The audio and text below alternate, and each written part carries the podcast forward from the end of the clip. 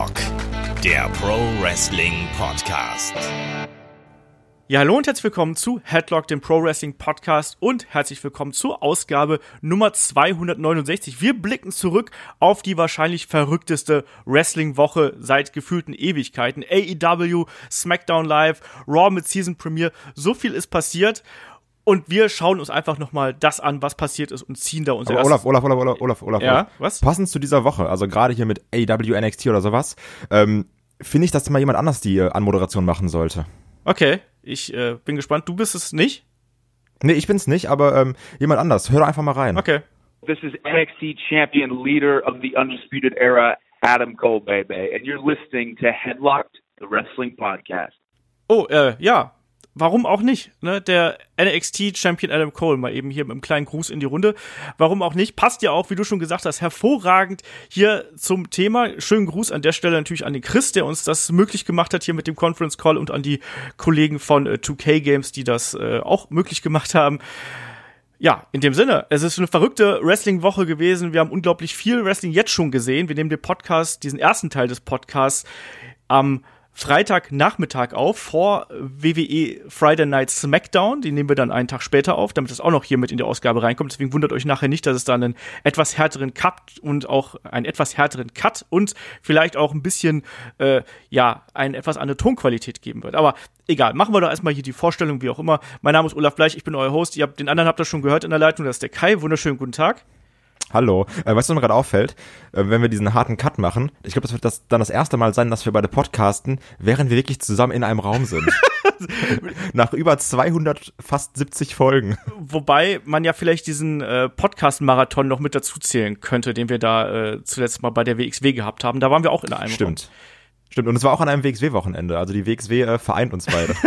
auch in Podcast-Form. Ja, es ist ein bisschen verrückt, weil wir natürlich jetzt auch wirklich dann alles mitnehmen wollen, inklusive Friday Night SmackDown, weil das ist hier wirklich jetzt auch die Show, die extrem viel Reaktionen zieht, wo extrem die Augen drauf gerichtet sind. Und das wollen wir natürlich auch mit reinnehmen. Dummerweise fällt ja dieser Start wirklich auch auf das Wochenende vom WXW World Tag Team Festival, wo wir dann vor Ort sind. Und deswegen wundert euch nicht, wir besprechen jetzt quasi erstmal im ersten Teil den Wednesday Night War, also AEW gegen NXT, gehen da auf die Shows ein, besprechen die Ratings und die Entwicklung, die es da eben gegeben hat. Plus, wir schauen auch noch mal auf die Season Premiere von Raw, Ne, kurz und knapp mal ein bisschen zusammengefasst, das ist jetzt ja auch schon wieder ein bisschen länger her. Auch da ein paar Meinungen über die wichtigsten Storylines, die Neuerungen, die es da gegeben hat. Und dann machen wir eben einen kleinen Cut und anschließend melden Kai und ich uns dann aus dem ich vermute mal, wir werden in irgendeinem Auto sitzen oder Ja. in irgendeinem äh, Raum äh, in der Turbinenhalle in Oberhausen und werden das da eben dann mit den entsprechenden Mikrofonen aufnehmen. Das wird ganz lustig, also wundert euch nicht, wenn das diesmal ein bisschen eine andere Ausgabe wird.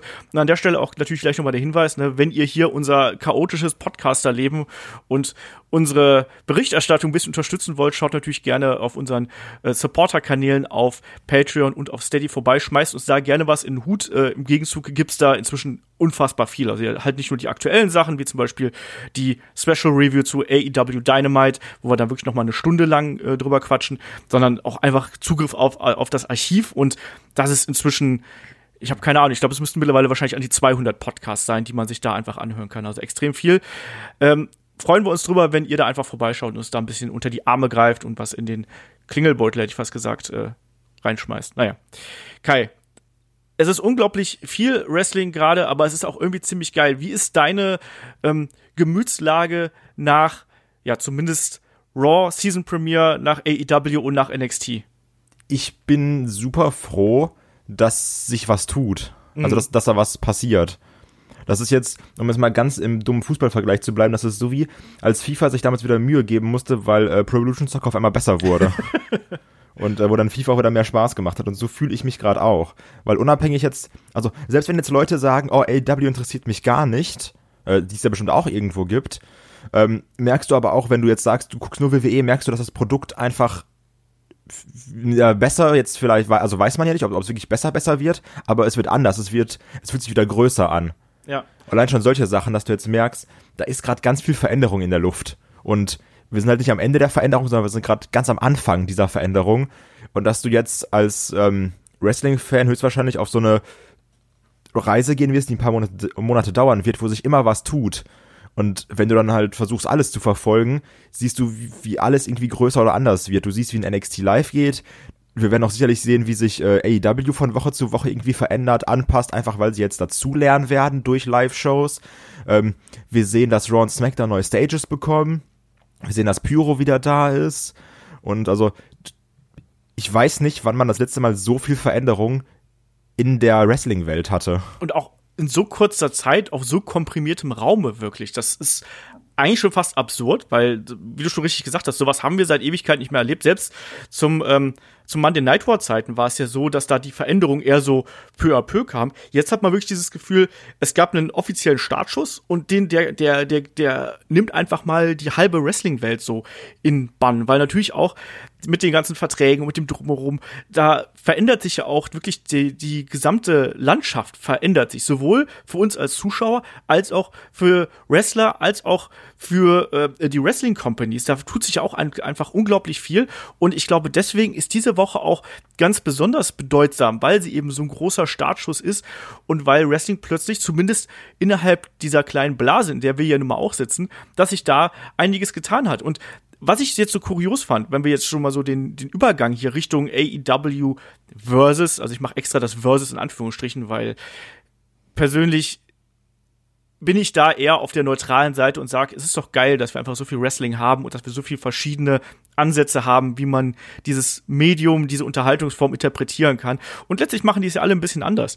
Also egal, ob es jetzt AEW, NXT oder das Main Roster oder von mir aus auch in anderen Promotions der Fall ist, das wird ja überall ein bisschen anders interpretiert und das ist ja gerade eigentlich das Tolle an der Sache. Und wie du schon gesagt hast, es ist Bewegung drin und trotzdem herrscht ein bisschen Stillstand, weil wir All Elite Wrestling Dynamite eigentlich immer noch nicht ähm, legal sehen können. Es gibt noch keinen TV-Deal, es gibt noch keine Informationen. Das hieß ja nur, es dauert alles ein bisschen länger.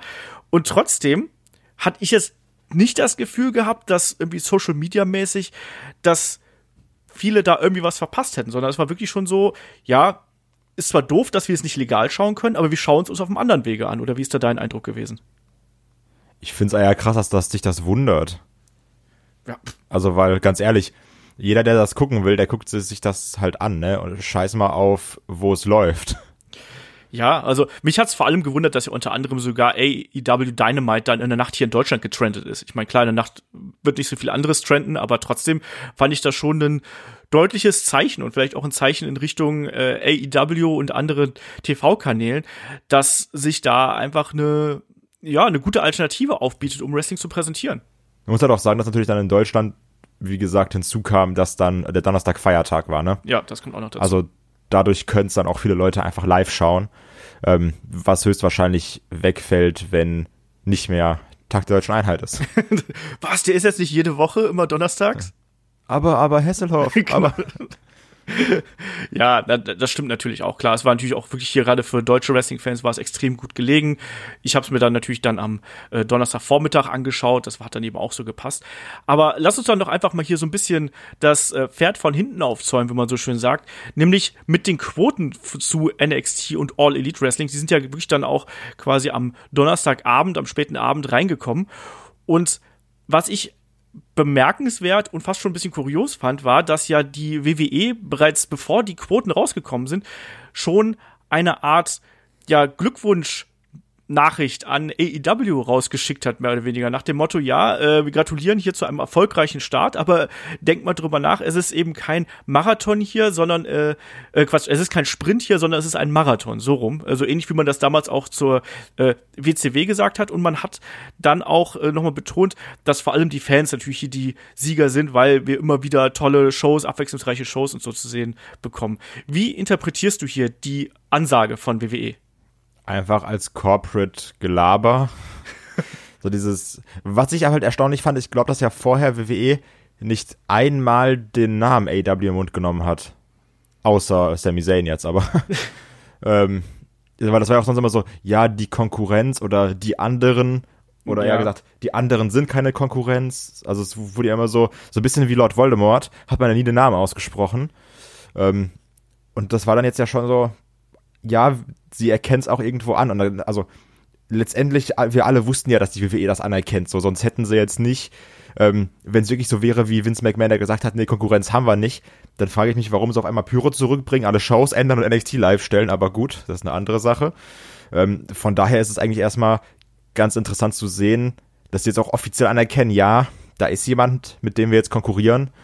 Und ähm, natürlich ist dann das jetzt nicht nur so eine komplette Gratulation, sondern auch zu sagen, wir machen da trotzdem. Es ist eine Kampfansage im Endeffekt auch, oder? Ja, ja also ein bisschen so bildet euch nichts darauf ein, jetzt einen guten Start gehabt zu haben. Ja. In sehr nett verpackt natürlich ich weiß gar nicht, ob das so nett verpackt ist, sondern ich muss ehrlich sagen. Ja, also wenn du es halt das erste Mal liest, klingt's ja, also ne, das ist ja so dieses, oh ja, die sagen äh, Gratulation, bla bla, das meine ich. Ja, es, es ist erstmal natürlich professionell staatsmännisch verpackt, sage ich jetzt einfach mal. Ähm, aber es ist natürlich dann schon so, wenn man dann eben sagt, äh, ne, äh, die Fans können sich auf einen äh, ja kompetitiven Wettstreit und um einen, eine, einen wilden Ritt, ne, hier um die, um die ähm, Mittwochabende äh, hier gefasst machen. Und das hier ist kein Marathon, sondern äh, das hier ist ein Sprint und kein Marathon. Nein, umgekehrt. Andersrum. Ist, anders ist ein, ein äh, mein Gott. Es ist ein Marathon und kein Sprint, so rum. Ähm, das ist für mich schon auch eine ziemlich deutliche Aussage. So, wir nehmen euch jetzt ernst. Wir haben vorher noch so ein bisschen getan, als gäbe es euch nicht oder als ob ihr einfach nur jemand anders da wärt. Man hat ja auch teilweise ähm, Wrestler sagen hören. Roman Reigns war ja jemand, der gesagt hat, so, wir sind konkurrenzlos, so sinngemäß. Ähm, ich glaube, das hat sich jetzt hier vielleicht ein bisschen geändert. Und glaubst du, um mal hier so ein bisschen die Zahlen zu rezitieren, ähm, dass man die Tragweite und die Zugkraft von AEW ein bisschen unterschätzt hat, weil AEW hat ja dann wirklich in den USA ähm, 1,4 Millionen Zuschauer äh, gezogen, während NXT nur, auch da in Anführungsstrichen, knapp ähm, 900.000 gezogen hat, also 891.000 Zuschauer. Ähm, was sehr interessant hierbei ist, ist die Tatsache, dass AEW die Kernzielgruppe, also die Zuschauer zwischen 18 und 49, ähm, sehr gut erreicht hat, nämlich äh, allein damit äh, ja 870.000 Zuschauern, während NXT nur 410.000 Zuschauer davon erreicht hat. Und dann eben auch teilweise noch in noch jüngeren Zielgruppen hat AEW äh, sogar ein, ein, ein Mehrfaches von NXT erreicht. Ähm, wie deutest du die Zahlen? Weil das ist ja auch, war ja auch so eine Frage. Gibt's, gibt's eigene AEW-Fans, die hier wirklich ähm, das ja, das Ausmachen, dass wir plötzlich eine höhere Quote haben, ähm, motiviert AEW zum Einschalten. Vielleicht reaktiviert man sogar äh, alte Fans wieder. Wie deutest du das? Mich nerven die Zahlen so ein bisschen, weil die für die sind für mich zu ungenau. Also ich habe zu wenig Informationen. Okay. Also ich habe jetzt diese zwei Quoten, aber eigentlich will ich jetzt wissen, okay, von den 100, also von den 1,4 Millionen, wie viel davon haben das WWE Network? Wie viele schauen NXT am Donnerstag? Wie viele machen die, also weißt du, das sind so Sachen, die mich interessieren. Weil das ist jetzt, du sagst natürlich nur, okay, im Fernsehen haben so und so viele eingeschalten, aber dadurch, dass du halt die Möglichkeit hast, dass du NXT donnerstags on demand schauen kannst durchs Network, ist es ja nochmal anders. Und ich glaube halt schon, dass die Gruppe, die beides schauen wird, sehr groß ist. Und wir haben es auch schon mal besprochen, dass wir davon ausgehen, dass Leute, die AEW dann gucken, weil es dann im TV läuft an diesem Mittwoch, einfach sagen, dann gucke ich NXT an einem Donnerstag, an einem Freitag, halt, weil, weil ich habe ja das Network, ich kann es da gucken, was, wann ich möchte. Das sind so ein bisschen Informationen, die mir da jetzt ehrlich gesagt fehlen. Du hast jetzt die Quoten, ja, und da siehst du, okay, AEW um einiges besser als NXT.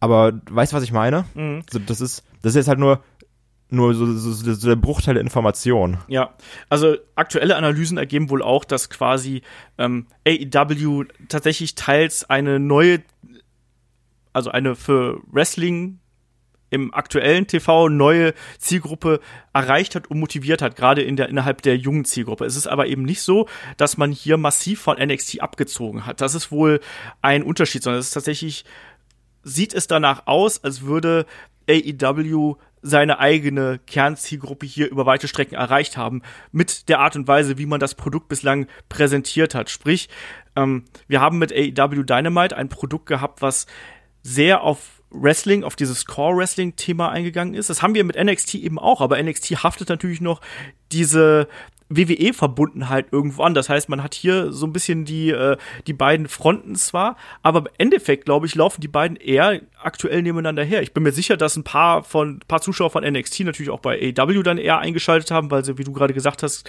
einfach sich überlegt haben, Mensch, NXT kann ich mir auch morgen einfach auf dem Network anschauen. Das ist ja auch eine absolut probate Lösung.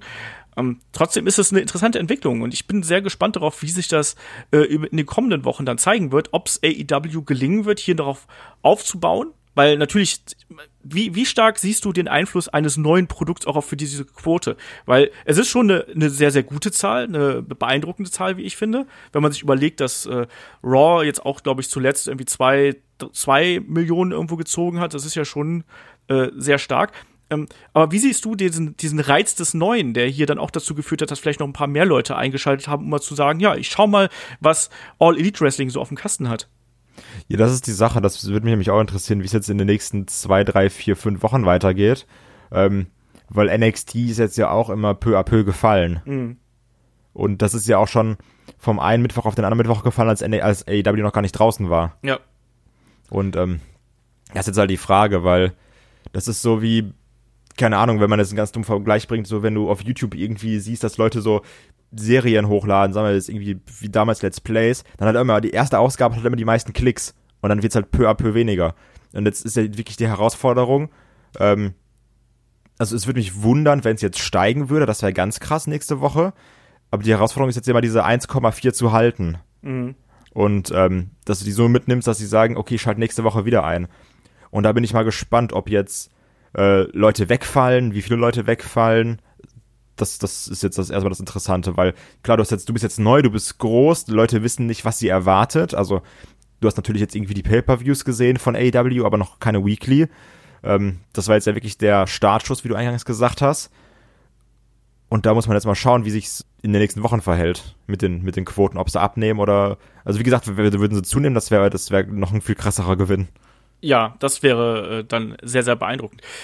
Mal sehen. Also man hat natürlich auch bei All Elite Wrestling so ein Was bisschen. Was glaubst du denn? Äh, also ich glaube, dass man bei All Elite Wrestling jetzt vor allem darauf setzen wird, dass man jede Woche irgendwas Unvorhersehbares platzieren wird. Und das kann man auch so machen, dass du ja gerade jetzt in der Anfangsphase, in der ersten Show hast du noch nicht alle Stars gesehen, die da sind. Also beispielsweise ähm, äh, Luchasaurus, und äh, genau, Luchasaurus und Jungle Boy hast du noch nicht gesehen. Du hast auch einen Sean Spears noch nicht gesehen, der auch äh, ja zuletzt eine relativ große Rolle gespielt hat. Da sind noch einige dabei, die hier eingreifen können, die sich positionieren können, die für Schockmomente sorgen können und die einfach diesen Oh mein Gott, was ist da gerade passiert? Moment hochhalten können. Deswegen, also die, die Herausforderung wird sein, auf dieser großen Zahl aufzubauen ähm, und im Zweifelsfall oder im besten Fall natürlich das auch noch äh, weiter auszubauen. Das, das wird die, Haupt, äh, die, die Hauptschwierigkeit hier sein. Und ich bin da eben auch neugierig drauf, gerade weil man ja offensichtlich innerhalb der jungen Zielgruppe hier extrem gute Zahlen zieht ob das äh, langfristig so äh, der, weiterhin der Fall sein wird. Wir haben ja bis jetzt immer die junge Zielgruppe eher der WWE zugesprochen. Jetzt hast du plötzlich wieder ich, ich, habe jetzt keine ähm, äh, Demografie, was, was die, was die äh, Zahlen hier angeht, aber plötzlich hast du auf jeden Fall wieder so eine Kernzielgruppe von, ich sag mal, äh, Anf ab Anfang 20 bis, bis Mitte 30 irgendwo. Und das macht natürlich schon spannend. Ich hoffe einfach, also man muss jetzt irgendwie gucken, dass man die Leute eben bei der Stange hält, dass man die mit spannenden Geschichten und auch mit den guten Matches irgendwie zum weiterhin zum Einschalten bewegt. Und ich glaube, dass hier auch so ein bisschen dem den Zahlen zumindest zum Vorteil gereicht wird, dass es eben keine alternative Möglichkeit gibt, das zu verfolgen. Ja, das glaube ich nämlich auch. Ja, also dass du quasi sagen musst, du guckst es halt jetzt oder du guckst es gar nicht. Genau. Schrägstrich. Oder halt in der Wiederholung oder sowas. Ja. ja, aber das ist ja echt auch ein bisschen umständlich. Und die meisten werden dann wahrscheinlich auch sagen, ja, wenn ich, wenn, also die zumindest, die beides interessiert, werden dann wahrscheinlich eher erstmal bei AEW einschalten. Das halte ich eben auch für möglich, auch wenn die Zielgruppen wohl nicht so stark sich überschneiden, wie wir uns das vorher gedacht haben. Und ich muss sagen, das ist eigentlich auch für mich die ideale Lösung. Ich habe gestern, es gab ja schon vorab so ein paar ähm, Rating-Prognosen und so. Und da habe ich halt auch gedacht, alter Schwede, es kann doch jetzt nicht im Sinne des Erfinders sein, dass AEW dazu kommt und eigentlich nur dafür sorgt, dass die Zuschauerzahl quasi halbiert wird. Also, dass man sagt, hier, der eine Teil guckt jetzt NXT, der andere Teil guckt NEW, äh, AEW aber wir behalten eigentlich dieselbe Anzahl an Zuschauern. Das wäre halt der Super-GAU gewesen in meinen Augen, oder? Ja, natürlich. Ähm, ist halt die Frage, ob es dann wirklich auf Dauer so sein wird. Also, weil nur weil es jetzt nicht so war, ich kann mir trotzdem vorstellen, dass es irgendwann so, also, ähm, dass jetzt sicherlich viele Leute eingeschaltet haben, auch bei beiden Produkten sicherlich, die es vorher nicht oder nur ganz, ganz selten geguckt haben. Also so Wrestling im TV, mhm. weil die auch beides beworben wurde. Mhm. Also schon mit vernünftig TV-Werbung und auch groß und irgendwelchen äh, Appearances bei Media und keine Ahnung was. Dann war einer mal beim Footballspiel, dann war einer mal da und da und da in der Sendung. Ähm, ist halt die Frage, nur weil es jetzt nicht so war, es, also es kann trotzdem noch so kommen, dass einfach die Zielgruppe geteilt wird. Oder zwei Drittel oder was auch immer warten wir mal ab. Also beim ersten Monday Night War, also ich sag, erster ist ja eigentlich falsch, weil wir gar kein Monday Night War haben. Also beim Monday Night War damals war es ja äh, so der Fall, dass äh, man auch erwartet hat, dass die Zielgruppe geteilt wird, aber dass man im Endeffekt war es so, dass du quasi zwei neue Zielgruppen erreicht hast. Und das war das, das Spannende. Und deswegen ist ja das Ding auch so groß geworden. Das wäre natürlich jetzt hier auch der absolute Idealfall. Ich glaube auch nicht, dass es so krass wird, wie es damals gewesen ist, aber ich hoffe zumindest, dass man da ähm, einen, einen, einen neuen Teil an Zuschauern dazu gewinnen kann, einfach weil es gut fürs Wrestling ist und weil die Ausrichtungen der Shows einfach so unterschiedlich äh, sind. Und da können wir jetzt vielleicht auch mal so ein bisschen in die Shows reingehen. Vielleicht fangen wir erstmal an mit NXT, was wir da gesehen haben, weil wir haben in den Wochen davor schon gesagt, Mensch, das ist ja fast wie ein Takeover. Und das war auch qualitativ wie ein Takeover, was wir da bei NXT gesehen haben, oder? Das ist ja aber hallo. Also ganz, ganz klar, wenn du da auch ähm, siehst wieder, also auch dieser, dieser, dieser Aufbau generell schon die Wochen davor das war wirklich mit diesen Ankündigungen der Titelmatches. Du dachtest ja, okay, ich krieg da jetzt mein kleines Takeover und wie du gesagt hast, das haben wir auch eigentlich bekommen. Das war eine bockstarke Karte, die wir hier gesehen haben. Und natürlich auch direkt mit dem großen Paukenschlag zwischen Adam Cole und Matt Riddle, was bislang, also jetzt vor Friday Night SmackDown, für mich das absolut beste Weekly-Match in dieser Woche gewesen ist, mit weitem Abstand. Also was die beiden da abgerissen haben. Wenn nicht sogar das absolut beste Weekly-Match des Jahres bisher. Jetzt, mir fallen noch irgendwie die Gauntlet-Matches ein, das mit Kofi, was mich irgendwie sehr begeistert hat. Ja, Roman gegen so, Buddy Murphy war auch sehr, sehr stark. Das war auch sehr gut. Aber yo. ich glaube, da wäre das hier, glaube ich, noch ein bisschen drüber. Also es war auf jeden Fall extrem gut, was ja. Cole und äh, Riddle hier abgeliefert ja. haben. Fantastisches Match. Angeblich Matt Riddle ja nach dem Schlag mit dem Gips äh, verletzt und ist, das hat WWE jetzt offiziell auf ihrem YouTube-Kanal letztens rausgehauen. Ich glaube da nicht so recht dran. Ich glaube, das nimmt man quasi als Vorwand, dass er erstmal aus dem Titelgeschehen raus ist. Man muss ja auch bedenken, um jetzt da rein zu reinzurätschen, dass ja auch ein Adam Cole ja anscheinend gar nicht 100% fit war. Also so 100, 100%. Weil es, das war ja auch lange in der Schwebe, dieses Ding. Ob es jetzt wirklich zustande kommt, weil ja äh, Adam Cole auch angeschlagen war. Deswegen ja auch, glaube ich, die Sache mit dem Gips, weil er hatte ja wirklich irgendwas am Arm, an, an der Hand oder sowas.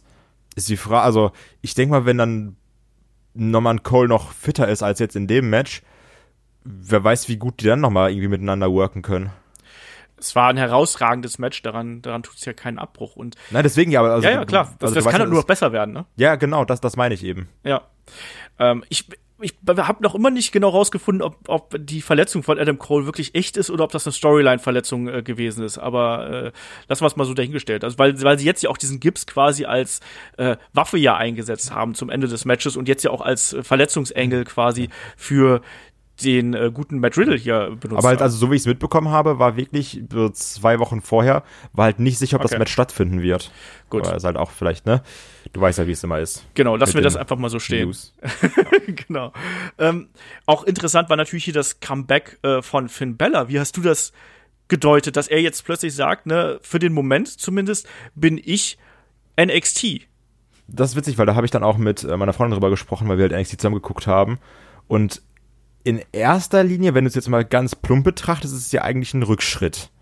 Ja. Weil du bist vom Main Roster zu NXT gegangen. Muss aber sagen, dass es heutzutage eigentlich oder jetzt gerade in der aktuellen Zeit gar kein Rückschritt ist, weil ich habe dann auch gesagt, letztendlich ist es ja das Beste, was einer Bella passieren kann. Mhm. So, der wrestelt da, die Leute haben mega Bock auf den. NXT ist gerade auch live im TV, also der, der, die Leute sehen ihn trotzdem. Ähm, und ich glaube schon, dass er jetzt bei NXT viel besser eingesetzt wird, als im Main Roster, wo wir gerade ja eh viele Leute haben, wo man nicht genau weiß, was wird das mit dem gemacht. Mhm. Ähm, weil irgendwie ja alle alles bedienen willst. Du willst groß sein, du willst krasse Stars haben und dann hast du da halt noch äh, Fox und dann willst du ja da die großen Stars haben und sowas. Ich glaube auch, dass ein Finn Balor da irgendwie untergehen würde. Und ähm, bei NXT sticht er ja komplett heraus. Man sagt so, ey, das ist halt Finn Balor, ne? Ja, es ist Ähm. diese berüchtigte Frage, bist du ein kleiner oder mittlerer Fisch in einem äh, großen Teich oder bist du ein kleiner oder mittlerer Fisch in einem kleinen Teich? Und jetzt hier ist es wirklich so, dass ein Finn Bella, der ist ja da bei NXT ein Star. Das ist nun mal einfach so. Und das ist, glaube ich, auch einfach nochmal ein Zeichen von WWE, dass man hier sagt, ja, wir nehmen die Konkurrenz ernst und wir bauen da auch jemanden wieder in das Programm ein, der innerhalb der Wrestling-Community und innerhalb dieser Zielgruppe, die wir da äh, mit abdecken wollen, der da einfach eine massive Standing hat. Das ist nun mal ein Finn Balor. Finn Balor ist der am längsten amtierende NXT-Champion äh, der Geschichte gewesen. Der hat durch seine Bullet Club-Vergangenheit eine unglaubliche Kredibilität durch die Matches, die er bestritten hat. Und wie du schon richtig gesagt hast, wie lang motzen wir über Finn Balor, dass er eben im Main-Roster eher so spärlich eingesetzt wird und so blass einfach rüberkommt. Also, das hatten wir jetzt Ja. letzt sehr oft. Genau, und dadurch hast du jetzt irgendwie die Möglichkeit, einen Finn Balor wieder in Anführungsstrichen cool zu machen. Ja, und ihm auch nach wie vor dieses, äh, diese Plattform zu geben, dieses Standing zu geben, was er, äh, was er jetzt vielleicht auch braucht. Wir haben immer Genau. so ein bisschen davon gesprochen, dass ja NXT so eine Aufbauliga ist. Glaubst du, man versucht die jetzt auch zu benutzen, um quasi so ein bisschen Talents erstmal aus der Main-Roster-Schusslinie zu bringen und da wieder neu zu positionieren? Ja, definitiv. Ähm, das Problem ist natürlich, also das hat man ja mit Brisango nicht anders gemacht, ne? Das Problem ist dann halt nur, dass du dann weniger Platz hast für Leute, die sich eigentlich präsentieren wollen. Also dieses, ähm, wie lange ist jetzt schon Keith Lee bei NXT und wie wenig hat er gemacht in, in diesem einen Jahr? War natürlich auch zwischenzeitlich verletzt und hat jetzt natürlich die Matches gegen äh, Donovan Dijak- Di- genau. Dijako- Dijakovic. Ich, für mich ist das immer Donovan Dijak. Das tut mir leid. Ja. Ich finde dieses Ovic am Ende, das kommt mir schwer über die Lippen, aber Ja. Aber letztendlich nehmen sie ja trotzdem dann Spots weg von Ja. Leuten, die eben dann diese Spots vielleicht in Anführungsstrichen mehr brauchen, weil sie eben neu sind, ne? Ja, das stimmt schon. Andererseits ist es natürlich auch so, dass gerade im Main Event ähm, haben wir uns ja auch zuletzt oft im Kreis gedreht. Mal, wie oft hatten wir jetzt Adam Cole gegen Johnny Gargano? Wie oft hatten wir Johnny Gargano gegen ähm, Tommaso Ciampa davor? War immer gut. Das stimmt, aber es ist schon ganz gut, dass du hier noch mal ein bisschen frisches Blut hast. Klar hätte man auch einen anderen Star aufbauen können. Velveteen Dream war ja da auch jemand gewesen, den man da wieder rein hätte werfen können, zum Beispiel, wenn er, wenn er fit wäre. Schwierig. Tommaso Ciampa ist auch zurückgekehrt und ist wohl auch äh, medically cleared für äh, In-Ring-Action. So, ganz viele Anglizismen hier in einem Satz.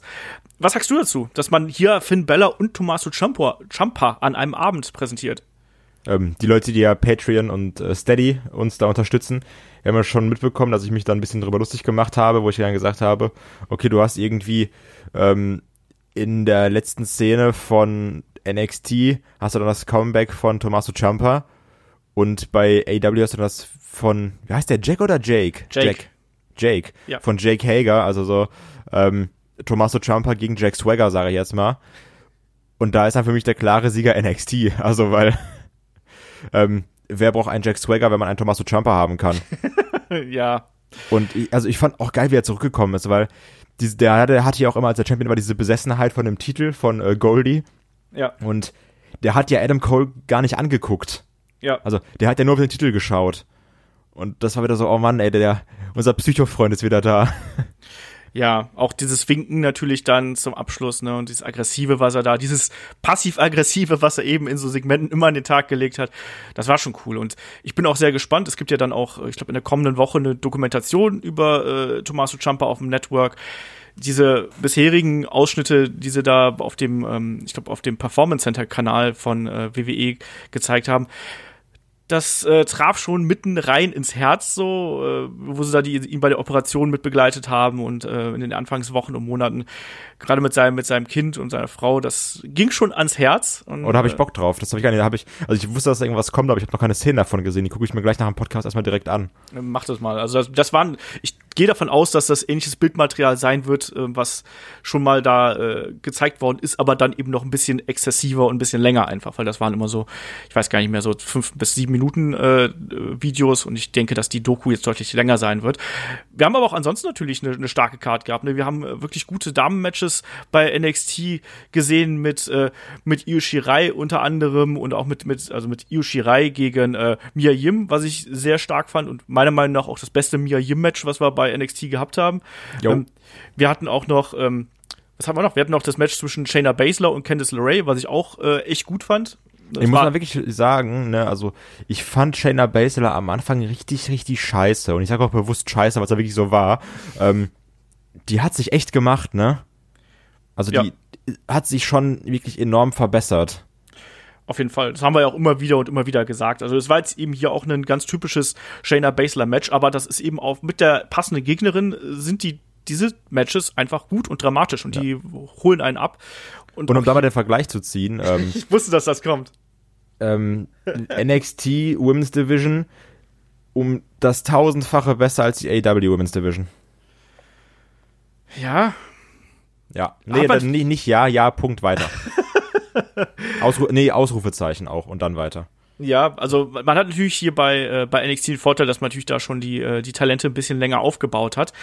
Ähm, aber ja, ich habe es auch so gesehen, dass, das, äh, dass die beide Damen-Matches hier deutlich stärker gewesen sind als bei AEW. Da bin ich äh, komplett bei dir. Die haben mich auch mehr emotional gehuckt, als das der äh, bei AEW der Fall gewesen wäre. Aber so ist es dann eben. Ähm, die Frage ist jetzt aber auch, wie gesagt, wir haben, ne- wir haben auch noch ein tolles äh, Tag-Team-Title-Match bei NXT natürlich gehabt mit den äh, Undisputed Era gegen die Street Profits, dann Anschluss dieses ähm, äh, Segment mit Tommaso Ciampa, das Anstarren und so. Also das hat sich alles wertig angefühlt. Dieser Entrance von den Street Profits war übrigens super unangenehm. also, das muss man auch mal sagen. Das war richtig, äh, wie man heutzutage sagt, richtig cringe-worthy. Aber das Match war top. Ja, das, das Match war super. Ich sehe die auch richtig gerne. Nur ich hätte einfach lieber den normalen Entrance gehabt. Das wäre Ja. cooler gewesen. Als, wie ich weiß gar nicht, wie heißt Wally oder sowas, wie der Roboter von Disney oder Pixar. Ähm, ja, war richtig, richtig nicht angenehm zu gucken. Na gut, lass ich das einfach mal äh, so stehen. Ähm, trotzdem die Frage hier, muss WWE jetzt bei NXT irgendwas ändern, damit man der Konkurrenz von All Elite Wrestling irgendwie Paroli bieten kann? Ich hoffe nicht, dass die was ändern. Also, weil diese letzten drei Ausgaben, die haben mir so unfassbar viel Spaß gemacht, ne? Ich fand die alle geil.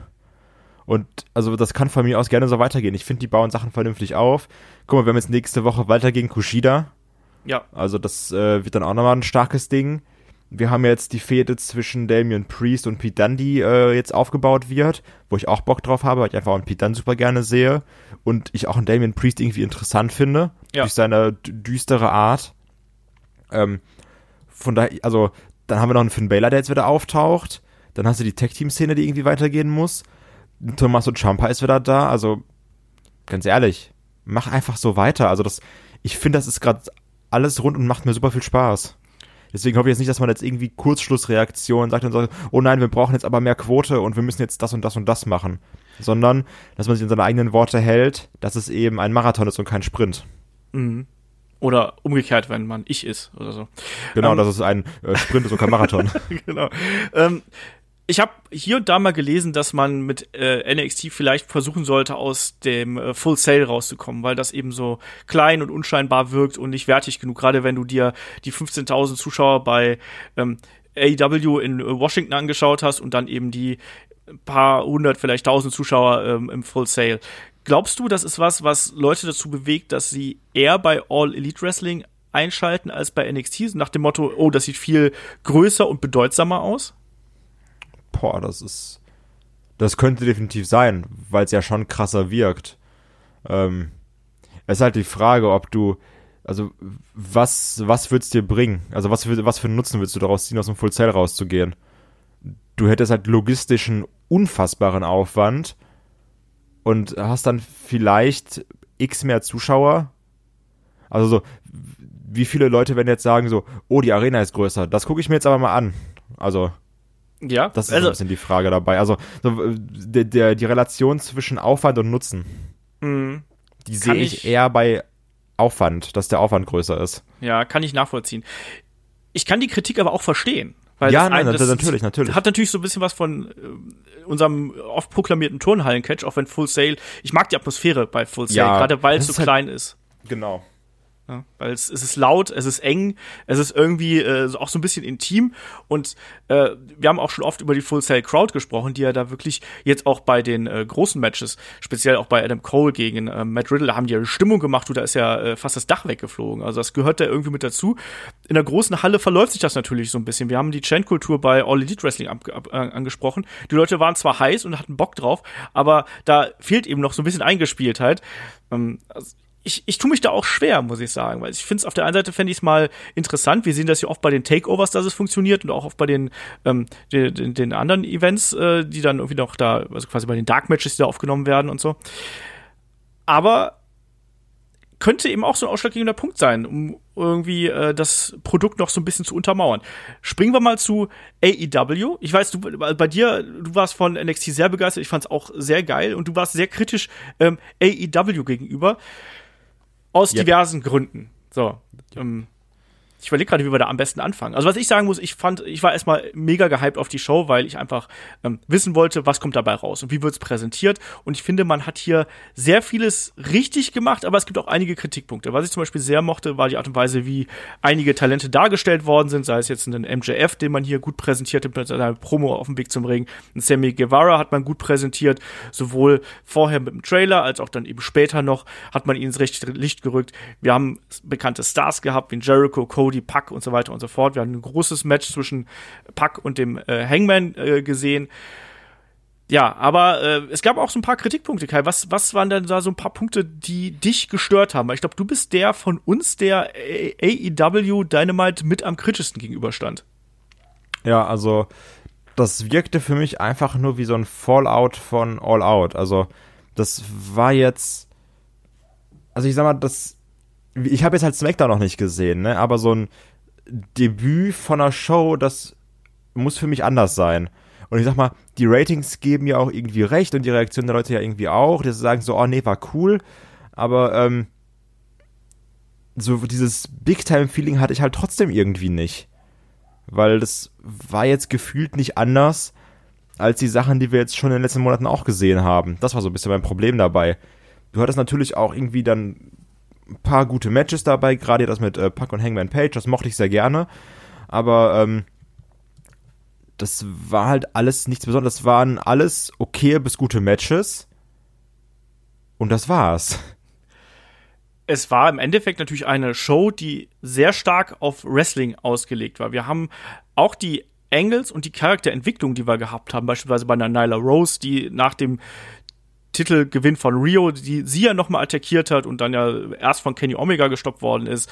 Ähm, auch die Attacke von Moxley und Kenny Omega. Es fühlte sich stärker an wie eine Wrestling-Show und nicht so sehr wie eine Sports-Entertainment-Show. Glaubst du, das ist was, was vielleicht bei dir so ein bisschen dafür gesorgt hat, dass du so ein bisschen zurückgegangen bist, dass du gesagt hast, nee, dann, wenn, dann will ich auch, weil, weil du gesagt hast, die Matches waren alle gut. Also ich finde, da war, da war auch ein sehr gutes Match dabei. Ich mochte auch den, den Main Event sehr gern, muss ich dazu sagen. Ähm, aber glaubst du, das war so ein, so ein Punkt, wo du dann gesagt hast, nee, ich will hier auch mal, ich will vielleicht auch mal ein längeres Segment haben, ich will ein bisschen mehr Character Work haben, weil das war ja schon alles ein bisschen äh, k- runterkondensiert irgendwo. Also man hat schon versucht, die Figuren zu etablieren, aber ähm, man hat das jetzt nicht so bis zum Exzess getrieben, wie wir es gerade im äh, Main Roster ja oft sehen. Ja, also ich sag mal, das Man-Roster übertreibt ja auch gut und gerne mal mit irgendwelchen 25 Minuten Opening-Promos. Die brauche ich jetzt nicht, aber ähm, also dann kann ich halt auch quasi zu einer Indie-Show gehen, wenn ich nur die Wrestling-Matches sehen möchte. Ich will ja auch trotzdem mal sehen, dass da einer mal mit Mikrofon im Ring steht oder zwei und sich irgendwas sagen. Also das, das war so ein bisschen das, ähm, so, ich will so, so, so Promo-Duelle auch haben. So das, also weil ich weiß nicht, wie es bei dir ist oder sowas, aber auch wenn ich jetzt zum Beispiel Raw und SmackDown gucke oder sowas, dann interessieren mich eher die Promos als die Matches in den Weeklies. Weil ich dann so, außer jetzt sei es halt keine Ahnung, wie so ein AJ gegen äh, Cedric Alexander, will ich auch wissen, wie das Match ist. Aber häufiger möchte ich halt eher wissen, wie gehen die Stories weiter. Mhm. Die wichtigen Matches für mich sind die Matches dann bei den, bei den Pay-Per-Views oder sowas. Ähm, und das hat mir halt hier irgendwie gefehlt. Das war jetzt, natürlich hatten wir auch immer hier und da mal ein Video oder irgendwie Backstage was oder so, aber das war dann für mich eher nur Match nach Match nach Match. Alles klar, ist vorbei, tschüss, bis zum nächsten Mal. Mhm. Und das ist mir persönlich, es gibt auch sicher Leute, die sagen, ey, genau so will ich's haben, aber mir persönlich ist das zu langweilig. es war natürlich genau eine Show, die sehr stark an äh, dem In-Ring-Produkt irgendwie verhaftet war. Ähm, ich kann durchaus verstehen, das war auch sowas, was, was ich hier und da häufiger mal gelesen und mitbekommen habe, dass äh, äh, einige geschrieben haben, ja, äh, so ein paar Promos mehr und vielleicht noch ein bisschen mehr Character Work, vielleicht auch ein bisschen bessere Struktur innerhalb der Show. Das wäre was, was ähm, uns noch hier fehlt, damit man, äh, da, damit ich damit äh, vollends zufrieden bin. Trotzdem finde ich, war das insgesamt ein sehr gelungenes Debüt und sehr unterhaltsames Debüt. Also von den von den äh, von dem was gezeigt worden ist. Deswegen da so ganz ganz so streng äh, wie du sehe ich es nicht. Ich habe auch gerade von Shaggy noch eine Mail bekommen, der auch geschrieben hat, das war eine fantastische Wrestling Show. Ähm, ja, Shaggy fand auch die eine Show, die wir so kacke fanden, richtig gut. Von daher ja, Shaggy, Shaggy, ist raus. Shaggy ist auf jeden Fall sehr sehr äh, beeindruckt von All Elite Wrestling und ist da gerade sehr gehypt. Ich sehe ich sehe tatsächlich ein paar Probleme äh, eher an anderer an anderer Stelle. Ich finde nach wie vor, dass an der Präsentation muss man arbeiten, zum Beispiel auch an diesen Crowdshots, die man immer wieder gehabt hat. Das hat mich teils gestört. Da war noch einfach teilweise Crotchshots auf leere Stühle. also das war auch so, ja, nee, dann macht's doch ein bisschen schlauer. Ja, das, das war eben auch. Ja. Das sind halt die Sachen, die wir angesprochen haben. So, das genau. ist jetzt ja, es ist noch kein Meister vom Himmel gefallen und die werden es lernen und das wird auch dann von Woche zu Woche besser werden. Ähm, wo man mal wirklich die Handbremse anziehen sollte, ist bei einem JR. Ja. Und einfach sagen, komm, ist auch so, deine Stimme ist toll, komm, mach ein Hörbuch, aber kommentier mal bitte nicht mehr live ja, ihm, ihm fehlt inzwischen ein bisschen sowohl Dynamik in der Stimme als auch so ein bisschen der Bezug zum aktuellen. Gesagt, wir haben schon häufiger kritisiert, ähm, dass da, dass da ein bisschen was äh, verloren geht. Ich bin auch da neugierig, ob es da äh, bei allem Respekt für JR und für seine für seine Leistungen, die er in, über viele Jahrzehnte gebracht hat, ob man da irgendwann mal sich überlegt, ob man ihn vielleicht auch nur zu Special Matches irgendwie einsetzt. Da finde ich nämlich deutlich besser, als ihn über eine gesamte Show äh, zu haben ja, naja, das, das ist halt so ein bisschen schwierig. Was ich noch ein bisschen schwierig bei AEW fand, war die Tatsache mit den, ähm, mit den, mit den Referees, dass ähm, oft einfach, ja, Gerätschaften zum Einsatz gekommen sind. Es gab Eingriffe und das hat quasi keinerlei Relevanz gehabt. Wir hatten das im Damen-Title-Match, ähm, hatten wir den Einsatz von Stühlen. Wir hatten auch bei äh, im Main-Event natürlich, als John Moxley eingegriffen hat und einfach mal einen Kenny Omega aus dem Match gezogen hat, ähm, quasi keine Reaktion darauf da muss man dann eben überlegen, ob, wie man das äh, ja, darstellen möchte. Ob man einfach sagt, ja, wir haben hier da mal etwas gelockerte Zügel, um es so auszudrücken, oder ob man äh, sowas dann in Zukunft anders erklärt. Ich weiß es nicht genau, wie man das, wie man das machen möchte. Aber grundsätzlich ähm, fand ich es eben sehr, sehr interessant, gerade auch wenn du jetzt äh, so zu Raw rüberschaust, wie unterschiedlich die Produkte allesamt waren. Also du hattest bei, bei All Elite Wrestling diese mega große Halle, auch mit Feuerwerk und Stage und allem drum und dran und dann auch mit den, mit dieser Vielzahl an, an Knallern, die es da gegeben hat. Weil das ist ja wirklich das, was, was, was, was einigen vielleicht auch ein bisschen zu viel gewesen ist, vielleicht auch dir, dass wir ja wirklich so quasi im, Minutentakt eigentlich immer irgendwas Neues gehabt haben. Also ich finde, da ist extrem viel passiert auf einem sehr kleinen Raum und auch da wird man wahrscheinlich irgendwann so ein bisschen die Handbremse anziehen, oder? Ja, also du kannst ja nicht immer Vollgas geben, ne? Also wenn, wenn alles Vollgas ist, dann ist nichts Vollgas. Von daher, du musst ja Akzente setzen. Ja. Von daher bin ich also, das ist eben die Sache. Also wir hatten jetzt zwar, ja, das, das klingt zwar doof, aber du musst bedenken, wir hatten jetzt die erste Woche, ne? Von Head to Head AEW NXT aber letztendlich, außer jetzt so vom Aussehen her und von den ersten Ratings, sind wir so schlau wie vorher. ja, natürlich. Also, weil du wirklich schlauer bist du in einem Monat. So, man denkt so, jetzt, jetzt ist jetzt so, jetzt ist alles passiert, jetzt liegen alle Karten auf dem Tisch. Ja, aber wir können es halt nicht zusammenzählen. Nee, ja, so ist es dann im Endeffekt auch, weil auch alle Produkte, die wir jetzt hier besprechen, die werden sich ja weiterentwickeln. Also das war jetzt der Startschuss. Man wird auch bei ähm, All Elite Wrestling und bei NXT wird man natürlich so ein bisschen äh, Kritik betreiben, äh, interner Art und da drüber diskutieren, was haben wir falsch gemacht, was, was müssen wir verändern, was, was hat vielleicht nicht so funktioniert. Daraus wird sich dann einiges ergeben. Ich finde einfach, das war für All Elite Wrestling auf jeden Fall ein mehr als gelungener Startschuss. Die Zahlen geben zumindest fürs erste recht. Und wie gelungen der dann wirklich war in Sachen äh, Zuschauerbindung, das wird sich dann erst nächste Woche und übernächste Woche und dann die Wochen und Monate drauf folgen, äh, zeigen. Und das ist doch eigentlich auch gerade das Geile an der Sache. Also egal, du, du sagst jetzt, dir hat die Show vielleicht nicht so gut gefallen oder du fandest sie nur okay, andere Leute sind total gehypt und du fandest NXT stärker. Es ist ja im Endeffekt auch relativ egal, weil jeder hat ja so sein, sein Bild davon, wie Wrestling sein soll und was ihn Genau. unterhält. Ja, eben. Ähm, entsprechend darf da jeder seine, seine eigene Meinung auch vertreten und entsprechend muss auch jeder seine eigenen Prioritäten äh, ansetzen. Und ich glaube, du kannst aber auch genauso gut Leute verstehen, die sagen, ja, All Elite Wrestling war für mich äh, ne ne super Start und ich habe mega Bock drauf zu sehen, wie sich das entwickelt, oder? Natürlich, klar. Das, das, das ist ja das Schöne daran, ne? Das ist ja, das, äh, dass es so subjektiv ist. Ja. Dass jeder was anderes mag oder sowas. Weil, also, wie gesagt, nur weil ich es mag, wenn da irgendwie jetzt zwei Leute sich zehn Minuten eine Promo um die Ohren kloppen, gibt auch andere Leute, die sagen so, oh, wie langweilig ist das denn? Ich will sehen, dass die da im Ring stehen. Also, das ist ja, das ist ja das Schöne. Du hast jetzt, je mehr es ist, umso mehr ist für jeden irgendwie irgendwo dabei. Wir haben definitiv eine größere Vielfalt und äh, AEW Dynamite hat sich jetzt schon als, als Wrestling-Show platziert, während gen eigentlich genauso wie NXT. NXT lag ja auch äh, stark auf, auf, äh, auf der Wrestling-Schiene oder liegt nach wie vor stark auf der Wrestling-Schiene.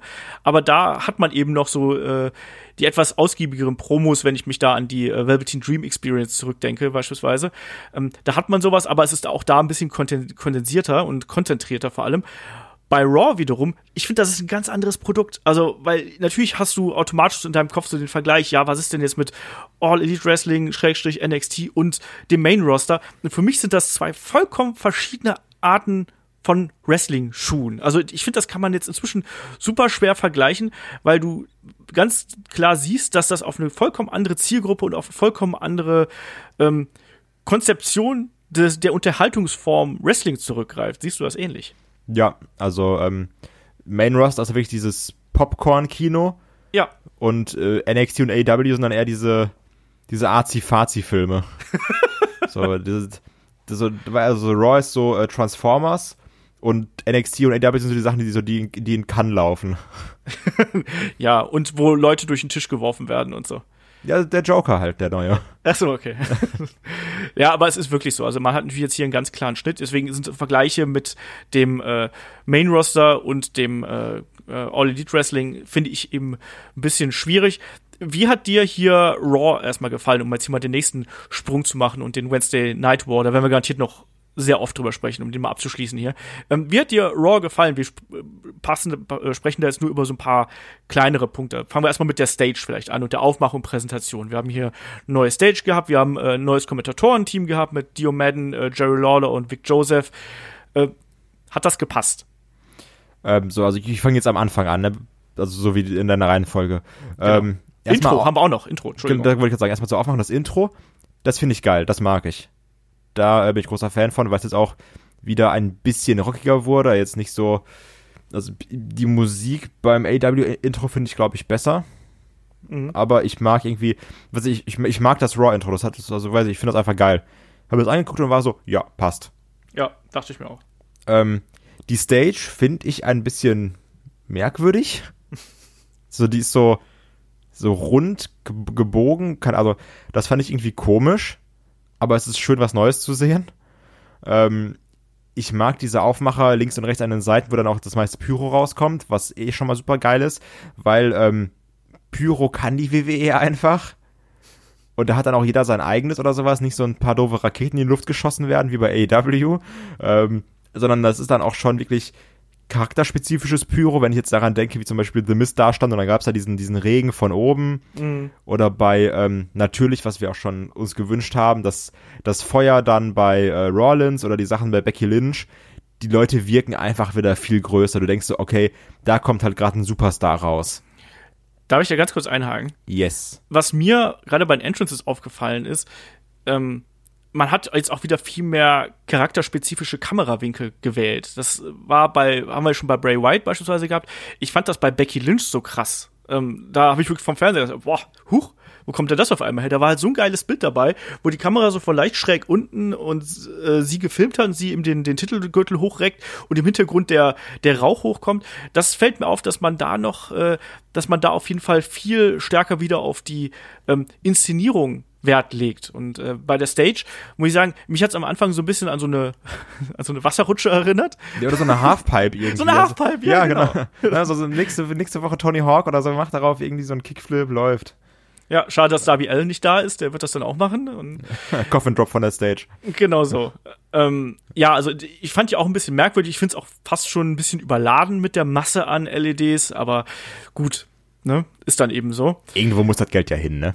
Genau das. Ähm, Kommentatorenteam finde ich schwierig. Also ich, das wirkte noch sehr zusammengewürfelt. Mhm. Also wenig Chemie, auch so ein Jerry, ach, äh, auch so ein Jerry Lawler, ich, der ist halt auch irgendwie nicht mehr zeitgemäß. Also ich muss sagen, das, was ich früher kritisiert habe, das finde ich jetzt ganz witzig. Ich bin einfach so ein Sucker für richtig dumme Wortspiele. Und da ist halt Jerry Lawler, Wortspiel König drin. Ja. Ähm, das ist dann schon teilweise ganz lustig, aber der ist halt auch trotzdem irgendwo veraltet. Ja. Ging mir ähnlich. Ich muss dich hier quasi, ich muss quasi dein Vokabular, Vokabular hier benutzen. Ähm, Jerry Lawler ist mir nicht so hart auf den Sack gegangen, wie ich erwartet hätte. Also ich fand ihn eigentlich ganz okay. Ich fand, Ja, der war halt auch noch der routinierteste von den drei. ja, ja, ne? eben. Man hat gemerkt, dass da Nervosität vorherrscht, äh, ob dieser plötzlichen äh, Position, die sie da gehabt haben. Auch das wird sich, glaube ich, in den nächsten Wochen noch gehen. Wer ist Dio Madden eigentlich? Dio Madden, äh, ehemaliger Footballer und war auch äh, quasi bei NXT eine Zeit lang. Okay, also weil Vic Joseph, den kenne ich, ich finde, der macht's auch gut, aber also ja, das Zusammenspiel ist noch nicht so da. Vielleicht groovt sich das irgendwie ein in den nächsten Wochen. Genau. Der Dio Madden hat ja auch zuerst noch bei äh, Tour 5 Live äh, mitkommentiert und hat da so seine ersten Versuche gehabt. Ähm, ja, also ich glaube auch einfach, da braucht man einen, äh, äh, sag mal, brauchst du noch ein bisschen Zeit, bis der sich, bis der sich warm gespielt hat. Ist ja auch eine ganz andere Rolle insofern. Gucken wir da mal. Ähm, Aber wir mal haben hier, halt, nee, Ja. nee, muss ich noch mal sagen, wir haben halt auch, also ich finde, die WWE hat aber bessere Kommentatoren, die man jetzt irgendwie komischerweise nicht mehr einsetzt. Also Ja. auch so ein Tom Phillips macht seine Sache gut. Auch ein Byron Sexton macht seine Sache gut. Ist ja die Frage, warum man die nicht nimmt. Tja, man weiß es nicht, weil man die für was anderes eingeplant hat, weil man sich hier, weiß ich nicht, eine, eine gute Mischung irgendwie erwartet. Ich kann es dir nicht sagen. Ich verstehe ohnehin die Rekrutierungsregeln bei WWE, was die Kommentatoren angeht, verstehe ich nicht immer. Das war aber, das war aber sehr oft so, sagen wir es mal so. So. Ähm, sollen wir mal ganz kurz hier so ein paar Punkte von Raw nennen, die uns hier aufgefallen sind? Wir werden jetzt nicht jedes einzelne Match besprechen, sondern einfach nur so ein paar Kernentwicklungen, die wir hier besprechen wollen. Die erste Geschichte, Brock Lesnar verhaut Dominic und Ray. Das war für mich eins der krassen Segmente, die ich seit langem gesehen habe. Ja. Also ich sag, ich sag, wie es ist. Ich, ähm, man kennt viele und man ist so, ja, bla, bla, Man Roster. Aber ungelogen, ich saß hier einfach mit offenem Mund vor meinem Bildschirm und ich war so, fuck. also, das war so krank einfach. Also allein dieser Aufbau, äh, wo dann Brock noch Ray zerstört hat und das war alles so, ja, natürlich macht er das jetzt, ne? Ist ja kein Wunder. Ähm, und dann auch, man muss auch wirklich Dominik, den wir alle, glaube ich, aus tiefstem Herzen gelernt haben zu hassen, damals, Genau, ja. ähm, einfach loben, wie krank geil er das gemacht hat. Also auch dieser, dieser geschockte Blick, den er wirklich gut verkauft hat. Dieses ganz langsame Hinsetzen, weil einfach ein Brock Lesnar vor ihm steht und der dann einfach von einem Brock Lesnar gepackt wird, am Kopf über dieses, über dieses Guardrail gezogen wird. Und auch dieses, also das, das mochte ich dann wieder, weil das, das sind Sachen, die wirken wieder real. Der will zum F5 hochnehmen, äh, ist aber irgendwie zu viel Schwung drin, schaff's nicht, packt ihn dann einfach und rennt mit dem gegen den Pfosten und du bist so, Alter. Und dann schmeißt er den auf den Boden und du bist so, Alter, Alter. ähm, also, was für einen Respekt ich seit diesem Segment von Dominik habe, ne? Der ja dann von Brock Lesnar nach Strich und Faden verwemst wurde. Mit einem German Suplex, den er wirklich durch den ganzen Ring geschmissen hat. Ähm, ich fand das einfach krass. Ja. Das war ein extrem starkes Opening-Segment, was wir hier bei Raw gesehen haben. Alles, was du gesagt hast, ist richtig. Ich habe ja schon gesagt, das war endlich die Tracht Prügel, die sich Dominik seit dem SummerSlam 2005 verdient hatte. ähm, das, das war richtig, richtig gut. Und da hat man richtig Bock wieder auch.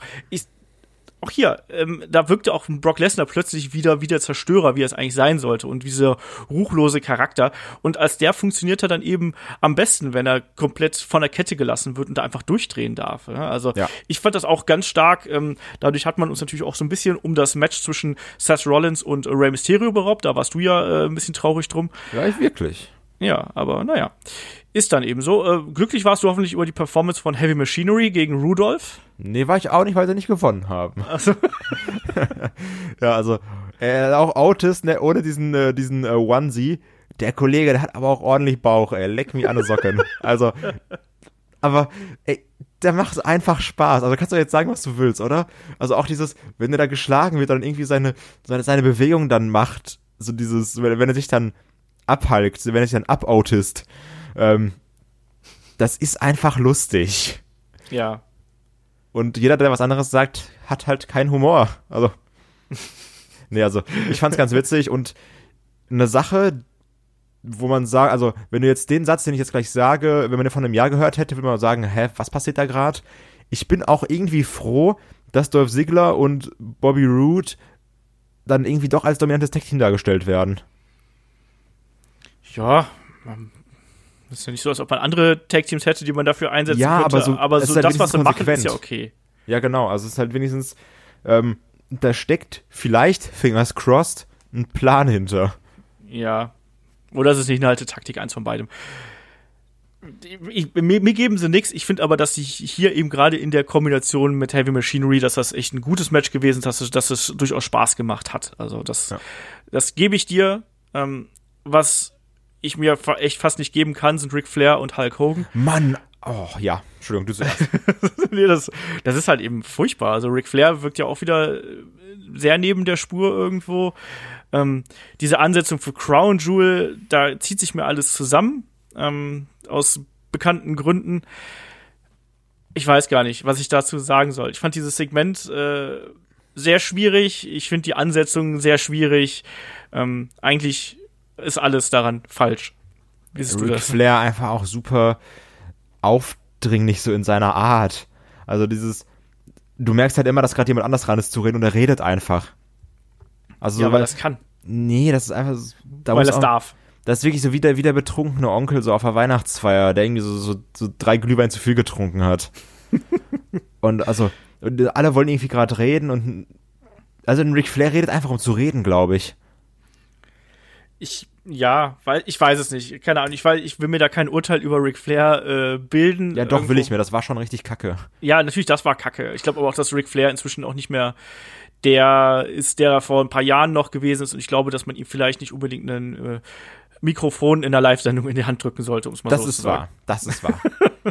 Deswegen, also ich finde die Ansetzung grauenvoll. Ähm, da geht, geht auch wieder keiner als Sieger irgendwo hervor. Das wird wieder ähm, ein komisches Match werden. Und in, in meiner schlimmsten Befürchtung wird es dann sogar noch so, dass es da die alten Herren sich noch ein bisschen durch die Gegend schubsen dürfen. Oh, ja, hundertprozentig. Ja, was haben wir noch gehabt? Äh, weil man muss sagen, ich fand die erste Stunde von Raw fand ich eigentlich sehr unterhaltsam und danach hat's mal wieder abgebaut, wie das ja so oft der Fall ist. Ähm, wir haben AOP gesehen, die sich zurückgemeldet haben und ein bisschen gequatscht haben. Das ist egal. Genau, das ist ziemlich egal. Und da kommen wir eigentlich auch schon fast zum. Es, es gab verhältnismäßig wenig Aufbau für, für Hell in a Cell irgendwo. Also wir wissen jetzt zum aktuellen Zeitpunkt sind es immer noch drei Matches, die angekündigt worden sind. Und vielleicht stelle ich die Frage hier schon mal so ein bisschen vorweg, die wollte ich eigentlich zum Schluss stellen, aber dann werfe ich die einfach mal mit rein. Hast du gerade auch das Gefühl, dass WWE gerade in dieser Woche so extrem unter dem ganzen Content, den man irgendwie da vorbereiten muss, fast zusammenbricht. Weißt, wir haben Hell in a Cell, wir haben Crown Jewel und wir haben die beiden Season Premiers. Ich habe das Gefühl, dass man dass man da fast mit überfordert ist, das alles irgendwie so in die Spur zu bringen. Ja, das ist so ein bisschen wie die Zeit, als wir dann noch Crown Jewel hatten und alle zwei Wochen Pay-Per-View. Ähm, dass das gerade einfach zu viel ist und ich glaube auch wirklich, dass das Hauptaugenmerk gerade auf SmackDown, also auf der Premiere von SmackDown auf Fox liegt.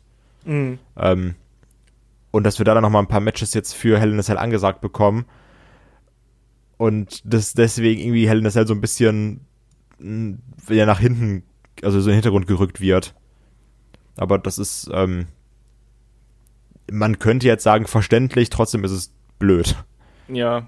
Irgendwie ist es schon sehr merkwürdig. Auch, auch hier mit, auch bei der Show so eine, klar, wir haben irgendwie da den Aufbau für Becky gegen Sascha und so haben wir gehabt, aber da hätte man auch noch viel mehr Betonung drauflegen müssen. Stattdessen kriegen wir hier Ric Flair und Hulk Hogan. Ich weiß auch nicht, irgendwie ist es, ach, tut mir Was schon wieder ich weh. Ja. Gut fand, war das, äh, oder spaßig fand, war das Match zwischen AJ und Cedric Alexander. Ja. Ähm, weil diese, diese Schlusssequenz, wo dann irgendwie ein Alexander einen AJ hochnehmen will, und AJ dann irgendwie so, also wie in so ein, in so ein äh, Cover kontert und ihn dann hochnimmt zum Styles Clash. Ich habe selten was gesehen, was so smooth war. Das ging so in Fall. einem durch, das war richtig, richtig gut. Also Ja. ich ähm, mag die beiden und wir haben jetzt schon zweimal gegeneinander gesehen, aber ich glaube, die beiden können zusammen auch noch mehr. Also die, Das glaube ich auch. kann man sich auch ruhig noch ein, zweimal weiterhin anschauen in anderen Matches gegeneinander und das wird, glaube ich, trotzdem weiterhin unterhaltsam sein. Ja, das halte ich auch für nicht so unwahrscheinlich. Ähm, ich überlege gerade, wie ich die Überleitung zum Schlusssegment hinkriege, ohne dass es irgendwie creepy wirkt. Ähm, wir haben auf jeden Fall dann Seth Rollins gegen Rusev gekriegt und irgendwann äh, tauchte dann Bobby Lashley auf und macht mit Lana rum. So. Ich versuch's einfach so wie so ein Pflaster abzureißen. so kurz und, kurz und schmerzlos.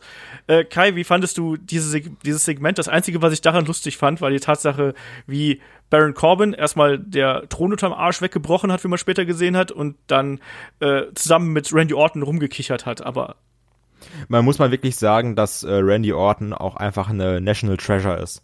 Der Typ ist fucking lustig. Also auch dieses, äh, ich erinnere zum Beispiel an das damalige Segment mit Evolution, wo dann ähm, Batista und Triple H irgendwie sich so da die Wo Worte um die Ohren gekloppt haben und Randy Orton einfach nur im Hintergrund stand und sie so, so oh shit, hat er gerade nicht gesagt, Reaktion gemacht hat. Und ähm, das gleiche war jetzt ja auch wieder, als Salana und Bobby Lashley da irgendwie halb gebumst haben auf der Bühne. Ähm, und dann du nur so einen Randy Orton dann irgendwie sehen konntest, der komplett abgegangen ist. Also Randy Orton, der ist schon verdammt unterhaltsam. Ich mag den schon irgendwie. Also in solchen Situationen ist er ganz, ganz groß. Auch wie er sich da kaputt gelacht hat, als der Thron von Corbin kaputt gegangen ist. Ähm, der Mann hat schon Spaß manchmal. ja, der darf das halt auch irgendwo, ne? Ja, weil es halt Randy Orton ist, ne? Also, das ist so das Ding, so, wenn, wenn der das macht, dann macht das einfach. Und Ja. wir hatten ja eben, also Rusev hat ja äh, den, den Save für Rollins gemacht und dann hat er gesagt, hier, komm, ich hab dich gerettet, gib mir mein Match. Und Rollins natürlich, jede Challenge nimmt er an, hat gesagt, alles klar, machen wir. Und dann gab es eben Rusev gegen Rollins. Kurz davor ist dann natürlich dann eine Limousine angerollt und Limousine immer so, oh, wer ist es? Ist es, ist es der, ist es der Boss himself? Ist es Vince?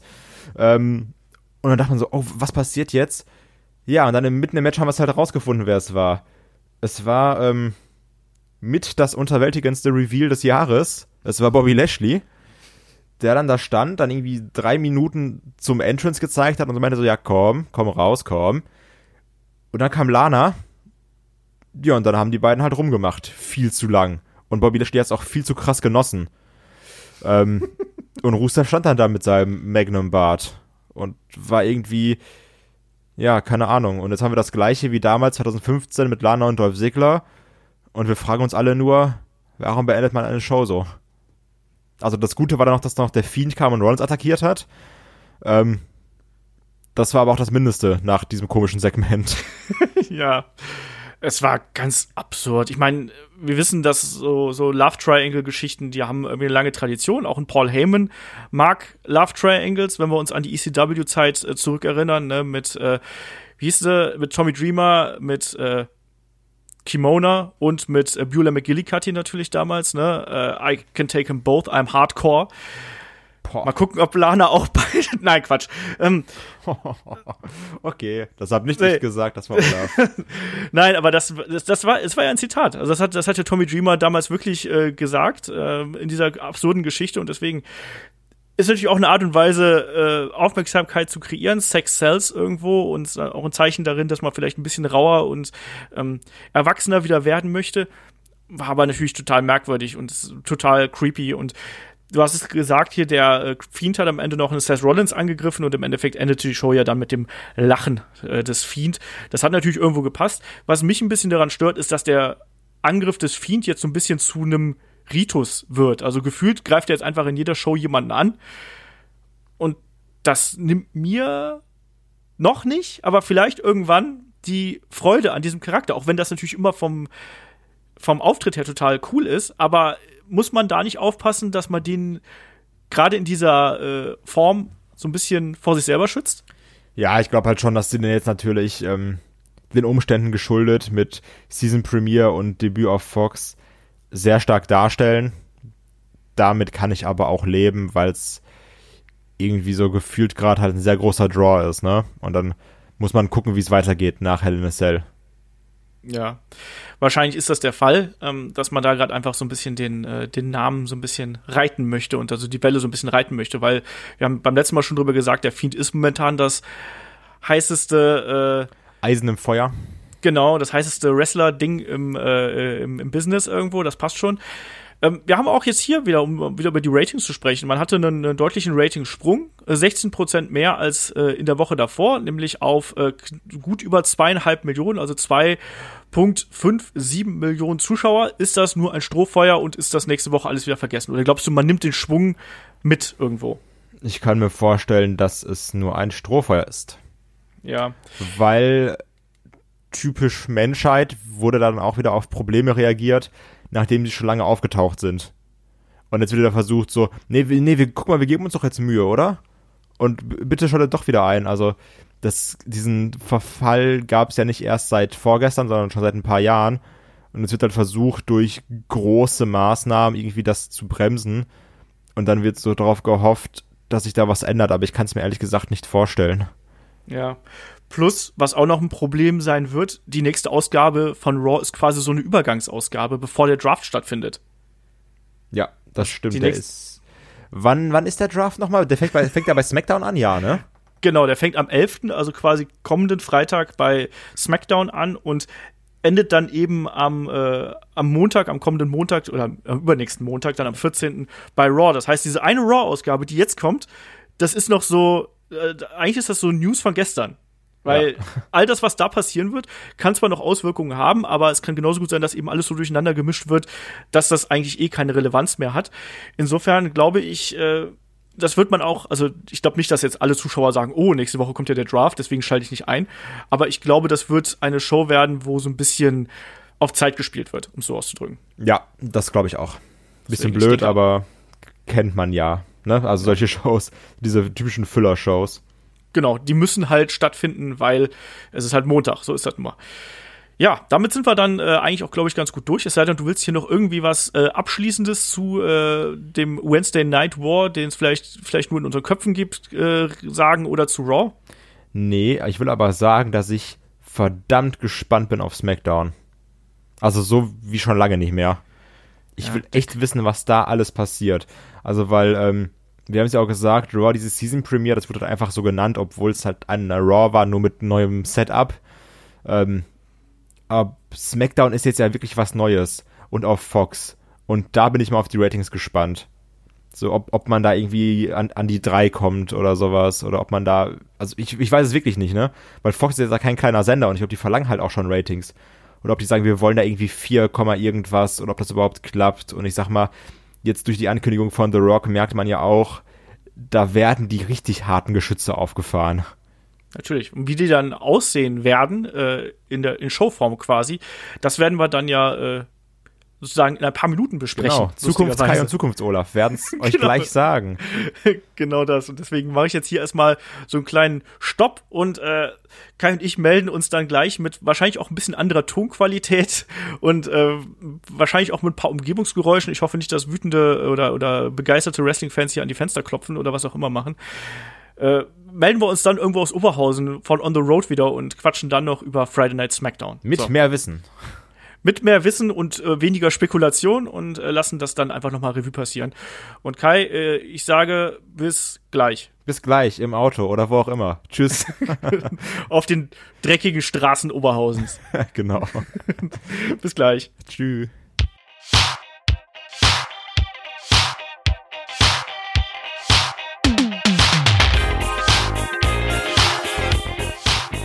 So, und äh, zurück hier im schönen Oberhausen heute zur Abwechslung mal. Vergangenheits-Kai, Gegenwarts-Kai und Zukunfts-Kai ist sozusagen äh, hier zugegen.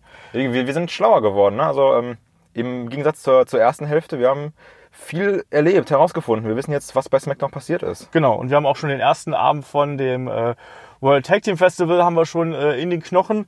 Entsprechend, ja, viel Wrestling und du hast gerade angesprochen, SmackDown ist äh, gelaufen, wir wissen, was passiert ist und erstmal natürlich vorweg, der äußere Eindruck zählt hier immer als erstes. Es gab eine neue Stage, es gab nicht die Faust. Es gab, nein, es gab nicht die Faust, aber ich muss sagen, ähm, schon eine sehr geile Stage. Also auch aktuell, wenn du jetzt sagst, ja gut, NXT kannst du rausnehmen, weil die haben ja keine Stage-Stage, ne?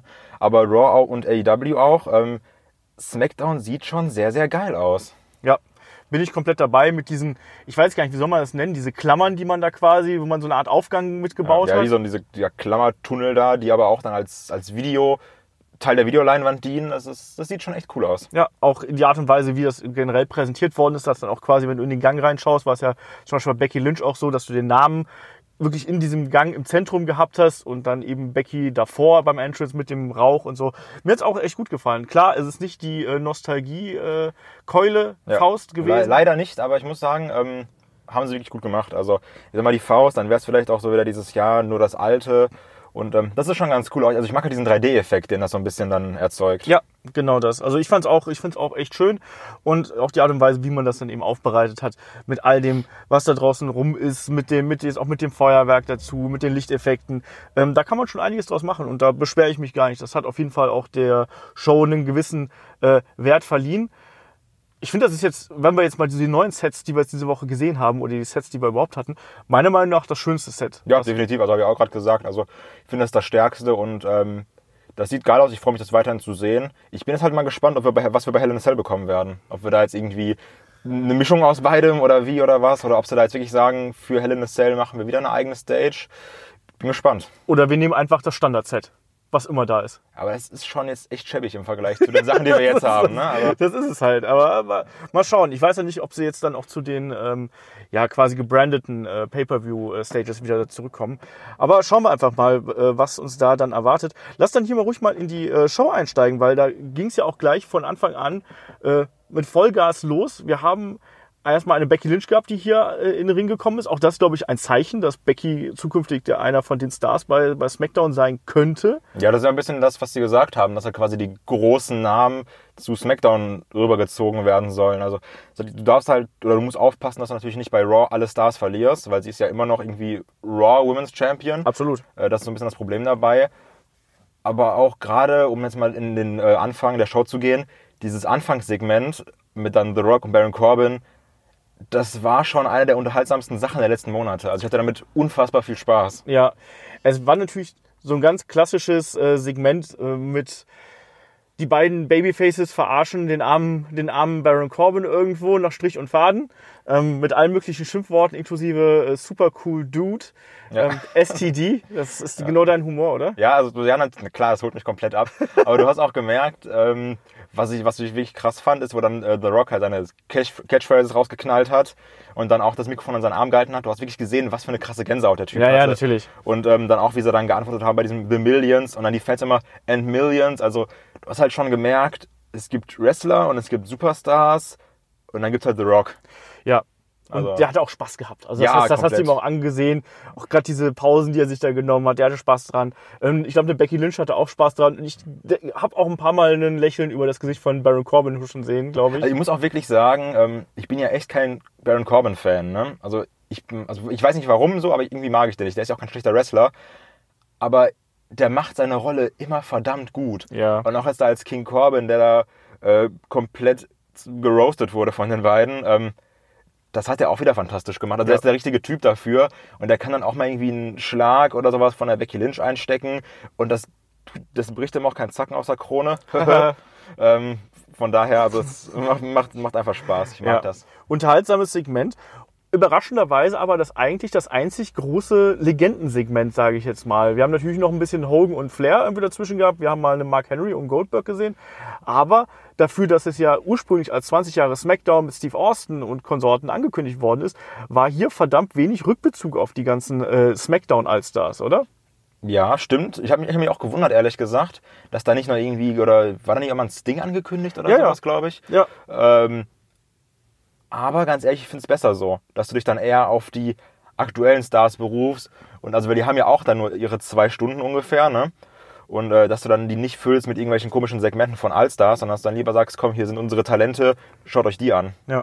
Ich für meinen Teil war schon ein bisschen enttäuscht. Und ich glaube auch, wenn du als Zuschauer äh, dir Tickets für die Show gekauft hast und vielleicht gehofft hast, dass du noch mal einen Sting siehst, dass du noch mal ein paar andere äh, Legenden siehst, ich glaube, da ist schon ein bisschen was abgegangen irgendwo. Also das, ich weiß nicht, ob das so der Fall ist. Ich habe auch gelesen, Dave Meltzer hat unter anderem auch darüber geschrieben, dass er ähm, dass das ja quasi kein, äh, falsche, keine falsche Werbung hier gewesen wäre, sondern WWE geht einfach davon aus, dass man ja trotzdem für die Experience, für die Erfahrung hier da gewesen ist und ja trotzdem sein, äh, dass sich trotzdem ja irgendwie gelohnt hat. Ja, aber so sehe ich es halt auch. Also, ja, es ist schon schwierig. Also, wenn jetzt irgendwie Person XY versprochen wird, die dann aber nicht da ist, das ist halt schon irgendwo dann blöd. Ähm, aber, weiß aber, also, im Endeffekt ist es halt besser, weil wie oft haben wir gesagt, und dann holen sie da irgendwelche Legends für so eine Raw Reunion und dann stehen sie da alle im Ring und sagen, oh, das ist so toll.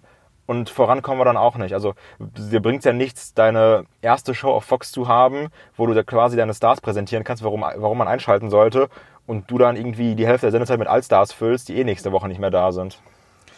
Ja, ist halt eben, ist halt eben eine Frage. Äh, Ja, ist halt eine, klar, so, ich kann halt verstehen, wenn Leute sagen, oh, ich bin jetzt aber enttäuscht, weil ich wollte Sting oder ich wollte einen Undertaker sehen oder keine Ahnung was. Das natürlich, aber ähm, aus reiner Sicht der Show jetzt und wie es weitergeht, finde ich, macht es halt so mehr Sinn. Ja, das, das halt schon, dass man hier die eigenen Stars quasi in den Vordergrund rückt.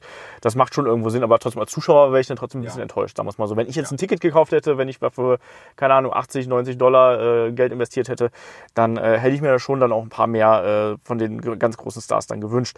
Egal, weiter ging's. Wir hatten das äh, Match mit äh, Charlotte und Becky Lynch gegen äh, Bailey und Sasha Banks hier natürlich. Das war natürlich ein Aufbau gewesen hin zu Hell in a Cell. Wir haben jetzt ja auch das, das äh, andere Damenmatch hier noch äh, bestätigt bekommen mit äh, Bailey gegen Charlotte.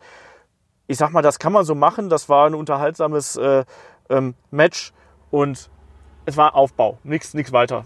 Ja, also ähm, wieder ein krass dieser, äh, dieser äh, Moonsault von Charlotte, Ja. der nach draußen, den sie nach draußen gezeigt hat, der ist einfach unfassbar. Also da muss man schon große Eier für haben. Da hat ja auch Becky Lynch gesagt, dass Ja. sie größere Eier als Baron Corbin haben hätte, wenn sie welche hätte. Das fand ich auch ganz lustig übrigens. ähm, was halt erstaunlich ist, ähm, Bailey schon wieder getappt, ne? Ja, ja. Und also schon wieder clean verloren auch. Das ist halt die Frage, also wenn der, wenn der Champion dann irgendwie immer tappt, aber letztendlich ist es ja so, wie in typischen Superheldenfilmen, dieser Aufbau am, Anf am Anfang, äh, verliert immer einer und dann gibt's aber das Comeback und dann verteidigt sie vielleicht bei Hell in a Cell doch. Also bin mal gespannt, aber letztendlich ähm, war zwar Aufbau, ich bin jetzt aber auch nicht heiß auf die Fehde zwischen den beiden, also zwischen Charlotte und Bailey. Nee, aber das sollten eigentlich solide Matches werden. Ja, das natürlich, aber Die, die, die hier Face-Konstellation hier ist natürlich ein bisschen verquer irgendwo. Ganz kurios inzwischen. Auch gerade Bailey, die ja wirklich jetzt inzwischen so komplett äh, in ihrer eigenen kleinen Welt offensichtlich lebt und als sich als, als Babyface als Gute noch sieht. Ich weiß nicht, ich, ich, ich mag die Konstellation irgendwo. Ich finde auch, dass man das, dass man das halbwegs solide aufgebaut hat. Ich kann damit äh, ganz gut leben und aber natürlich im Fokus steht natürlich dann eindeutig äh, Becky gegen Sascha ähm, im Hell in a Cell. So, weiter geht's. Wir haben ein kurzes Interviewsegment bekommen mit äh, The New Day und mit äh, gerade im Fokus natürlich Kofi Kingston mit dem bevorstehenden Main Event. Anschließend ging es weiter mit einer weiteren Episode des äh, Firefly, Firefly Funhouses, quasi nach dem Entrance von Seth Rollins. Wie hat dir das Segment gefallen, gerade im Hinblick auf äh, Hell in a Cell? Ähm, ich mochte es, also was ich, äh, ich sag mal, ich fange an mit dem, was ich nicht mochte, und zwar, dass der Käfig rot war. Da habe ich nämlich gar keinen Bock drauf. Ich hätte einfach wieder gerne einen normalen Käfig und keinen roten Käfig, weil das ist richtig doof. Aber ich glaube, den haben sie halt gekauft und das müssen sie dann auch benutzen. ähm, aber ich finde es irgendwie witzig, so, das Rambling Rabbit ist so ein bisschen dieser, wie, wie Kyle, ach, wie äh, Kenny von South Park. Ja. Also, in jeder dritten Folge stirbt er irgendwie. Ähm, letztendlich könnte man trotzdem sagen, so langsam waren sie ein bisschen repetitiv, die Folgen. Ne? Also das war dann doch schon irgendwie immer das Gleiche. Es macht trotzdem immer noch Spaß, in Bray Wyatt zu sehen, weil, weil ich liebe es halt, wenn er so switcht von nett zu irre, nenne ich es Ja. jetzt mal. Oder, ähm, ja, aber die letzten Ausgaben waren eigentlich dann immer das Gleiche. Ich mochte die Art und Weise, als Bray, Bray White da, äh, als die beiden da im, im Käfig zugange waren, ne? also der, der, der Bussard und, äh, und äh, der Rambling Rabbit und als Bray White dann so, ah, ah, und da flog dann die ganze Zeit dieses, dieses Futter von äh, dem Rambling Rabbit, flog ihm dann die ganze Zeit um die Ohren, das fand ich sehr unterhaltsam. Aber naja, ähm, danach, wir haben noch ein kurzes Match gesehen, also es war wirklich kein Match eigentlich zwischen Seth Rollins und Shinsuke Nakamura, sehr kurz, ähm, ehe dann wirklich auch wieder Bray Wyatt eingegriffen hat. Erneut haben wir auch schon jetzt diverse Male äh, gesehen irgendwo und wir hatten da auch wiederum den Faktor, dass natürlich ähm, Seth Rollins ja auch hier sehr viel Angst gehabt hat. Also er ist ja anscheinend aus dem Ring gerannt irgendwie, Ja, als aber es nicht ich- ausging. das muss ich auch sagen, ähm, diese Angst verkaufen, das macht er verdammt gut. Also wenn du so diese, auch wo er da irgendwie auf der Bühne stand, also das ist so, das ist ja alles One-Take. Also er hat ja nur eine Chance, das darzustellen. klar. Und ich finde, dafür stellt er diese Emotion, dass der da schon irgendwie Angst vor dem Fiend hat. Ich mag das, wie der das darstellt. Ich finde das sehr gut. Ja, aber ob das gerade der Universal Champion jetzt so darstellen muss, Ja, aber das war halt bei Undertaker-Fäden damals auch so, dass halt auch ein Edge oder ein Randy Orton Angst vor dem hatten, weil er halt auch ein bisschen anders ist. Ja, Moment, aber das war ja eine andere Konstellation. Da war ja der, der Gute war der, der äh, die Angst einflößt und der Böse war der, der äh, weggelaufen ist. Ja, aber auch gute Menschen dürfen Angst haben. ich habe auch Angst. Ja, äh, ich weiß nicht. Also ich, ich tue mich gerade mit der Rolle eines äh, Seth Rollins hier ein bisschen schwer. Ähm, Auch nur ein Mensch. ja, ja, ich weiß. Aber trotzdem tue ich mich da, tue ich mich da schwer mit. Ähm, Was übrigens gut war, ist ähm, ganz am Anfang vom Match diese Transition in den äh, Armbar von Nakamura. Ja, die war super. Also das, das war super flüssig, das war gut. Ja. Also ich hätte auch gerne ein Match gesehen zwischen den beiden übrigens. Ja. Aber anscheinend ist es so, dass einfach, dass ich die Rollins-Matches, die ich gerne sehe, einfach nicht bekomme. nee. Es ist, äh, es äh, wird es ist ein Teufelskreis. Ja, wirklich. Erst Ray nicht und äh, dann Nakamura nicht. Naja. Ja. Äh, weiter ging es mit dem äh, Career vs. Career Ladder Match zwischen Kevin Owens und äh, Shane McMahon hier an der Stelle. Das hatte ich übrigens gar nicht mehr äh, irgendwie auf dem Schirm. Also ich habe komplett Okay. vergessen, dass das ist. Und dann wurde es angekündigt, war so, stimmt, das haben wir ja auch noch. Ja, das war ja wirklich auch ein, ein Top-Match. Also ich fand das sehr unterhaltsam, äh, sehr spektakulär natürlich, immer von einem Spot zum nächsten, sehr durch die großen äh, Events innerhalb des Matches getragen, sei es jetzt der Elbow vom, von Shane von äh, der Ringecke aus durch den Tisch. Das Witzige war ja auch, dass du ja diese, ähm, es gab ja den Elbow von Shane durch den Tisch, Ja. Werbepause, wieder im Ring, Kevin Owens springt nach draußen durch ja, die Leiter. Ja, genau. Ja. Und auch, also hier dieser Frog Splash, da war ja auch krank. Ja, ja, Das absolut. Ist, äh, also das waren schon sehr heftige Spots, ne? Und man muss natürlich auch immer wieder sagen, egal wie kacke wir unseren Best in the World Shane McMahon finden, ähm, der lässt schon gefährliche Sachen mit sich machen und macht auch schon gefährliche Sachen. Also dafür ist er dann schon irgendwie auch da. Ja, genau das. Also, das war jetzt natürlich kein Wunder wie psychologisches Match. Ich hatte jetzt auch nicht den absoluten Spannungsbogen irgendwo in mir, der gespannt gewesen ist. Da hat mir noch ein bisschen was gefehlt, aber das war ein hochgradig unterhaltsames, auf große Momente ausgelegtes Gimmick-Match, was wir hier gesehen haben. Und dafür ja, hat es ja dann auch für mich gut funktioniert. Dass, dass dann am Ende auch ein Kevin Owens dann äh, die mit dieser Powerbomb auf die Leiter Die auch komplett krank war. Absolut. Das ist Also ja auch ein cool, das ist ja auch eine coole Idee, weil natürlich bounce die Leiter irgendwie auf und ab, wenn du da jemanden volle Möhre drauf wirfst. Ja. Und der, der hat ja auch wirklich, also keine Gefangenen genommen ne, bei dem Wurf. Überhaupt nicht, nee. Und Also deswegen, also das sah, das sah richtig gefährlich aus. Und da hat man es dann auch abgenommen, dass da ein äh, Shane McMahon anschließend in der Ringecke lag und quasi K.O. war. Ne? Warst du verwundert, ha, Witz, K.O., richtiger Jerry Lawler. Ähm, warst du verwundert, dass Kevin Owens gewonnen hat? Also, weil ich hätte es mir auch vorstellen können, dass er verliert, wenn ich ehrlich bin. Gerade so mit dieser NXT-Sache und sowas, dass Ja. sie dann vielleicht zu NXT schicken, um halt für Ratings zu sorgen. Ähm, ich war dann doch schon verwundert, dass ein Kevin Owens gewinnt. Weil ich, also auch, dass es keinen Eingriff gab zum Beispiel. Das ist halt eben das Ding. Ich habe fest damit gerechnet, dass es hier irgendwie zu einem Eingriff kommt durch irgendjemanden. Ich habe natürlich gehofft, dass ein, dass ein Kevin Owens hier einfach gewinnt, damit wir mal einen Shane McMahon äh, los sind.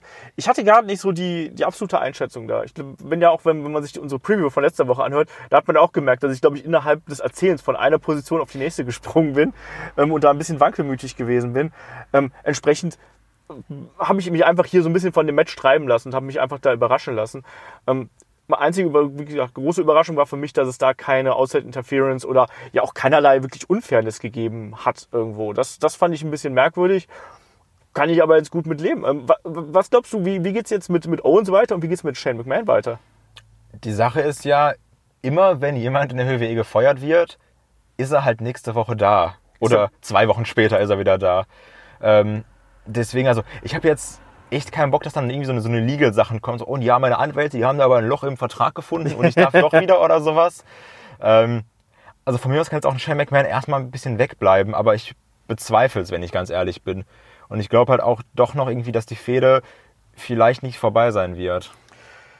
Ja, ich hoffe, ich hoffe, dass die Fehde jetzt vorbei ist, aber ich glaube auch, dass wir Shane McMahon irgendwann in ein paar Monaten wiedersehen. Oder vielleicht geht er einfach zu NXT.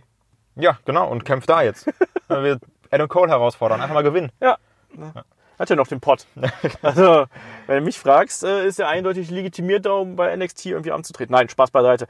Ich ähm, bin mir nicht ganz sicher, wo der Weg für Kevin Owens hinführt, weil irgendwie der, der Draft steht jetzt ja bevor.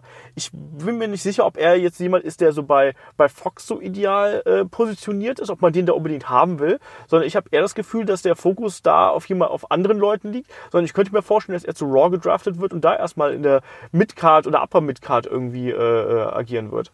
Ja, oder aber der könnte ja auch gegen äh, Nakamura fehlen um den IC-Belt oder sowas, weil jetzt irgendwie äh, Owens gegen AJ brauche ich auch nicht schon wieder. Das hatten Ja. wir auch schon und das war jetzt auch eher mäßig, wenn man ehrlich ist. Ja. Ähm, aber das war jetzt ja schon mit einer der größeren Fäden bei SmackDown aktuell. Und den jetzt irgendwie so, so fallen zu lassen nach dem Motto, ja, Geschichte ist auserzählt, keine Ahnung, wie es weitergeht, wäre halt auch irgendwie Schwachsinn. Also von daher musst du den irgendwie jetzt weiter heiß halten, weil die Leute haben ja auch auf jeden Fall Bock auf Kevin Owens, das merkst du auch, Ja, finde auf ich. jeden Fall. Ähm, und da musst du jetzt irgendwie schauen, dass du dann irgendwo unterbekommst, aber auch vernünftig unterbekommst und nicht so als, als Lückenfüllerprogramm oder sowas. Genau das. Also ich ich war jetzt ja auch nicht 100% zufrieden mit der Art und Weise, wie man diese Fehde jetzt aufgedröselt hat. Die Sachen mit diesen Strafen und dem Hin und Her, das war alles so ein, so ein, so ein, so ein Wechselbad der Gefühle. Wo mal, mal hat man gesagt, so Kevin Owens ist der komplette Badass. Dann kam er plötzlich mit Anwälten, dann sagt er, ha, ich bin in deinem Kopf und so. Das war so ein bisschen wechselhaft und ich hoffe, dass man wieder eine klarere Linie in diesen Charakter reinkriegt. Ähm, eigentlich müsste er jetzt ja dann wirklich auch wieder weiter oben angreifen. Aber ich sehe eben gerade keinen Spot, wo, wo ich ihn da äh, wirklich positionieren würde. Äh, für mich hängt er derzeit ein bisschen in der Luft. Ja, das war. Also ich weiß jetzt auch nicht, wo man hinpackt. Und die Main-Event-Szene ist jetzt ja erstmal auch voll schrägstrich schon verplant mit Leuten. Ja, eben drum. Schauen wir mal. Ähm, machen wir einfach hier noch mal so eine Karte weiter, weil jetzt begann für mich so ein bisschen der Teil von SmackDown. Da hat da hat's mich so ein bisschen verloren, muss ich sagen. Da habe ich so ein bisschen das Interesse verloren. Das war jetzt nicht so mega lang, aber das war für mich so eine kleine, kleine Durststrecke. Weil ansonsten bis hierhin fand ich, war das ein, eine schön getaktete Show. Man hatte, man hatte irgendwie eine gute Abwechslung drin gehabt. Man hatte am Anfang äh, ähm, natürlich die, die, die, die größeren Momente hier gehabt mit The Rock, dann das, das Damenmatch, was als Aufbau gut funktioniert hat, ähm, das, das Leitermatch hier noch, dann äh, den Fiend irgendwo. Ich finde, da war, da war eine gute Struktur drin und da war ein guter Rhythmus drin. Und jetzt hier kam dann für mich der Punkt, wo ich gesagt habe, hui, ähm, langsam verliert es mich, weil jetzt gab es erstmal noch ein Interview mit, mit äh, Paul Heyman, der natürlich hier gesagt hat, ne, ist nochmal auf die Geschehnisse von Raw eingegangen und natürlich dann auch, hat natürlich Brock Lesnar gegen Kofi Kingston nochmal so ein bisschen gehypt. Dann gab es aber erstmal ein Eight-Man-Tag-Team-Match, was irgendwie in der Konstellation gar keinen Sinn ergeben hat. Das habe ich auch nicht. Also besonders, ich habe das gesehen und dann waren da so, ja, Otis, AE Beste, also sowieso Five-Star-Match. Ähm, aber dann habe ich da, dann auf einmal habe ich gesehen, warte mal, Robert Root, Ziggler und Orton und AJ ist dabei? Ja. Also das habe ich, also und dann haben sie auch alle irgendwie nur ihre Jobber-Entrances bekommen, außer Braun, der so, ja, also, also ist halt immer noch ein Randy Orton und AJ ist immer noch größer als ein Braun eigentlich. Aber du hast auch gemerkt, das Match war ja quasi nur äh, dazu da, also das war ja auch kein Match, im Endeffekt, das ging zwei Minuten und dann haben alle, alle ihre Finisher gehittet Ja. und dann war es auch vorbei. Und das war dann irgendwie nur dazu da, damit es dann eine, äh, eine Situation zwischen Braun Strowman und wie heißt er? Äh, Tyson Fury, Fury. Tyson Fury gab. Ja, also da merkst du halt natürlich, da wird dann auch mit Promis gearbeitet. Brauche ich jetzt aber auch nicht zwingend. Das Interessante ist ja, dass wir kommen ja gleich später nochmal auf äh, noch einen anderen äh, MMA-Kämpfer. Tyson Fury ist ein Boxer. Ähm, Von Cain anderen Velasquez- Kämpfer. Ja, von einem anderen Kämpfer, genau. Ähm, Ken Velasquez ist MMA. Äh, Jake Hager, natürlich auch Bellator und so. Da müssen wir auch drauf zu sprechen kommen. Was sagst du dazu, dass jetzt äh, vermehrt hier auch quasi diese Cross-Promotion gemacht wird zwischen realem Kampfsport, sage ich jetzt mal, und dem äh, Wrestling? Das ist ja das, was ja auch irgendwie Fox so ein bisschen möchte. Also Fox ist ja auch, das geht in eher in Richtung Sport. Und ähm, deswegen hast du ja auch schon gesagt, dass halt Matt Riddle da auch ja auch interessant wäre Ja. für, für den Sender, weil man da ja auch ein bisschen diesen Bezug hat zwischen Wrestling und MMA. Ähm, ja, also ich weiß nicht, also du hast jetzt ja halt schon mit, mit äh, wie heißt er, Ken Velasquez oder sowas? Yes, Kane Velasquez heißt ähm, hast du jetzt ja schon einen großen Namen prominent irgendwie platziert. Und ob ich da jetzt irgendwie noch so Braun Strowman gegen Fury jetzt brauche, also es ist halt so wie damals Big Show gegen Floyd, Floyd Mayweather, das ist halt irgendwie da und dann reden da die Leute auch drüber und das macht auch aus Mainstream-Sicht sicherlich Sinn, aber ähm, Spaß ist anders. Also glaube ich, wenn du jetzt sagst, ich möchte aber hier SmackDown das Wrestling-Produkt sehen, dann ist es für mich persönlich eher langweilig, aber ich glaube schon, dass du damit auch vielleicht neue Leute erreichen kannst. Ja, und ich glaube vor allem, dass du innerhalb von Fox ähm, auch das quasi gut cross-promoten kannst. Also, dass du quasi sagen kannst, hier von der einen Show auf die andere, hier immer wieder darauf verweisen kannst und gleichzeitig auch ähm, SmackDown promoten kannst, ohne dass du ausdrücklich irgendwie einen Werbetrailer oder sonst irgendwas machst, sondern du kannst das wirklich äh, so ein bisschen individueller und ein bisschen freier einsetzen, als das anderweitig der Fall gewesen wäre. Persönlich brauche ich es auch nicht, weil ähm, ich finde, dass Boxer Boxen und Wrestling ist ja, sind ja zwei vollkommen unterschiedliche Paar Schuhe und im Zweifelsfall sieht immer einer von beiden doof aus. Ja. Ähm, und das haben wir hier, wir, wir haben es ganz selten gehabt, dass ein, dass, dass ein Boxer, der im Wrestlingring irgendwie aufgeschlagen hat, dass das irgendwie gut geworden ist. Ich weiß auch nicht, ob ein Braun davon profitieren soll. Ich habe wirklich Angst, dass er so ein bisschen in diese Big Show Special Attraction Schiene hier eben gedrückt wird, einfach weil der ist halt da, ist groß und beeindruckend. Ja, das glaube ich halt auch, dass man so einen Braun gut vermarkten kann, weil man sagt, guck dir mal den Typen an, so der ist super muskulös, halt unfassbar stark, riesig.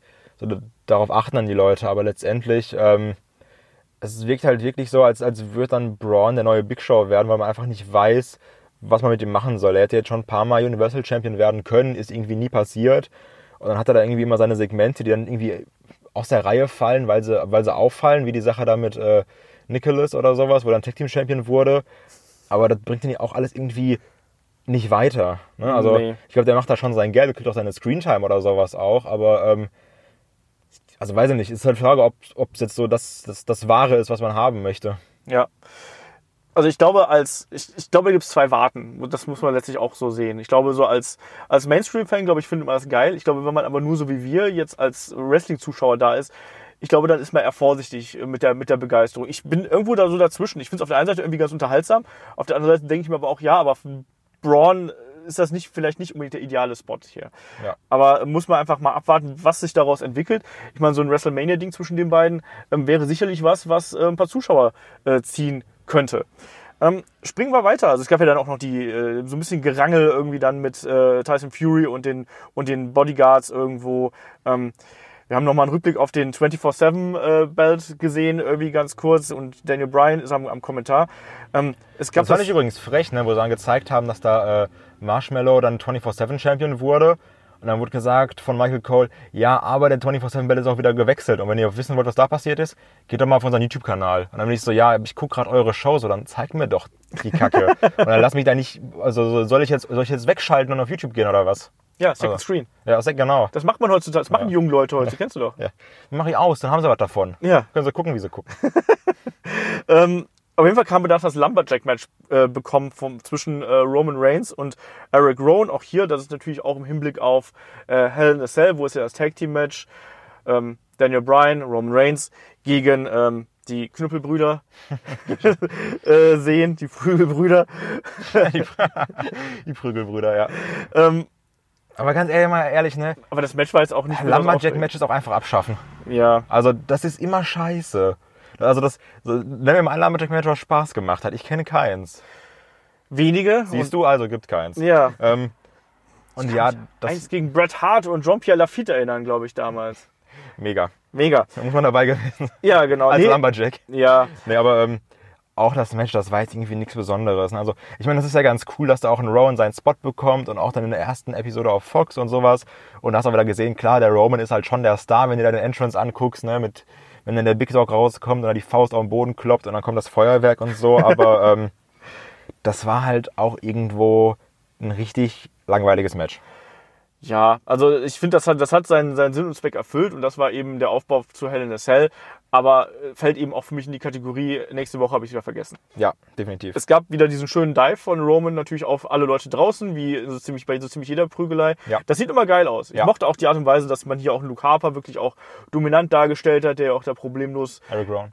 Nee, auch einen Luke Harper, so. der dann eingegriffen hat so, und dann du, okay. wirklich alle äh, abgemäht hat irgendwie draußen. Ja. Und Eric Rowan auch dominant natürlich. Also ich glaube, das kann ein gutes Tag Team Match werden zwischen Ja, den vier. also, hier. natürlich. Also hier auch äh, äh, Harper und Rowan, ich fand die auch nicht schlecht Ja. als äh, äh, Bludgeon Brothers zusammen. Also ich, ich mochte das Tech-Team. Ich fand es auch dann irgendwie wirklich doof, als sie dann äh, getrennt wurden, warum auch immer. Ähm, von daher, ich mag es, die beiden wieder zusammen zu sehen. Und ich glaube auch schon, dass, oder ich sag mal so, ich habe auch irgendwie Interesse an diesem doch schon eher Odd-Couple von Roman Reigns und Daniel Bryan. Ja. Also ich kann damit leben, wenn da einfach ein gutes Match bei rauskommt. Ich finde, die Storyline ist natürlich jetzt auch, wie du mal, glaube ich, letztens gesagt hast, irgendwie, damit hat man angefangen und jetzt muss man sie halt auch irgendwie zu Ende bringen. Und wenn das jetzt der Weg ist, dann äh, so be it. Die Sache war ja auch, dass dann die Kommentatoren meinten, ähm, ja, und äh, Rowan hat ja mehrfach auch versucht, die Karriere eines Roman Reigns zu beenden. Ich dachte mir so, nee, das waren halt einfach legit äh, Mordversuche. Und das ist dann auch irgendwo strafbar und da sollte man auch mal reagieren. Auch so auf, auf Seiten des Office, aber gut. Ähm, ne, übrigens, eine Frage, die ich habe, ähm, wurde Renee Young nicht angekündigt als Kommentator eigentlich? Also es hieß doch, dass das Kommentatorenteam von SmackDown auch mit, äh, mit äh, Renee Young dabei ist. Bin Oder- ich mir gerade nicht sicher, weil die letzten Tage habe ich immer gelesen Corey Graves und Michael Cole. Ja, und die machen nur noch ihre Show da, oder Ja, was? ja, genau. Mit CM Punk. Ja, irgendwie sowas. Ähm, Brian und Roman Reigns haben sich natürlich dann noch die Hand gegeben, so wir sind jetzt Buddies. Wir ne? sind Ehrenmänner. Genau. Und dann äh, stand der Main Event hier auf dem Plan und da haben wir natürlich das WWE Title Match zwischen Kofi Kingston und Brock Lesnar gehabt. Ja, Ja, ne? War ein Match. War ein Also Match. Eher weniger, aber. ich habe mich bei dem Match, als das Match vorbei war, so nach den 10 Sekunden, äh, gefragt, ob das der schnellste Titelwechsel äh, gewesen ist. Und ob, ähm, ja, es gab ja mal dieses legendäre Match zwischen Diesel und Bob Backlund, was nur aus dem Kick, einer Powerbomb und dann dem Pin bestand. Es gab doch auch äh, Sheamus gegen Daniel Bryan. Was nur ein Stimmt. Bro-Kick war. Das stimmt. Ja, also, ähm, also ich, ganz ehrlich, ja, wir haben Brock wieder als Champion. Das ist eher so semi-geil. Es macht aber Sinn, weil halt auch Fox und Brock Lesnar ist halt die viel größere Attraction als Kofi Kingston. Und Kofi Kingston ist dann auch ein bisschen langweilig geworden. Das Problem, was halt viele Faces haben, dass sie irgendwann langweilig werden. Ähm, letztendlich ist es aber auch irgendwo ein bisschen, also ich finde es immer undankbar, ne? Also, Ja, total. so, wir alle wissen von Thatcher, das Leben ist kein Ponyhof. Aber das ist halt trotzdem irgendwie so, der hatte mit einem der geilsten Mania-Momente des Jahres. Und das ist dann so, den da rauszuschmeißen, quasi in einen F5, wo er reinspringt und dann gibt es den Three-Count. War, na, ist irgendwie unschön. Ja, bin ich äh, komplett bei dir. Also, ich weiß auch noch nicht genau, ob ich entsetzt über den Titelwechsel sein soll oder irgendwie sagen soll, ja, ich gehe da rational ran, ich kann damit leben irgendwo, aber für den Kofi Kingston tut es mir tatsächlich auch ein bisschen Ja.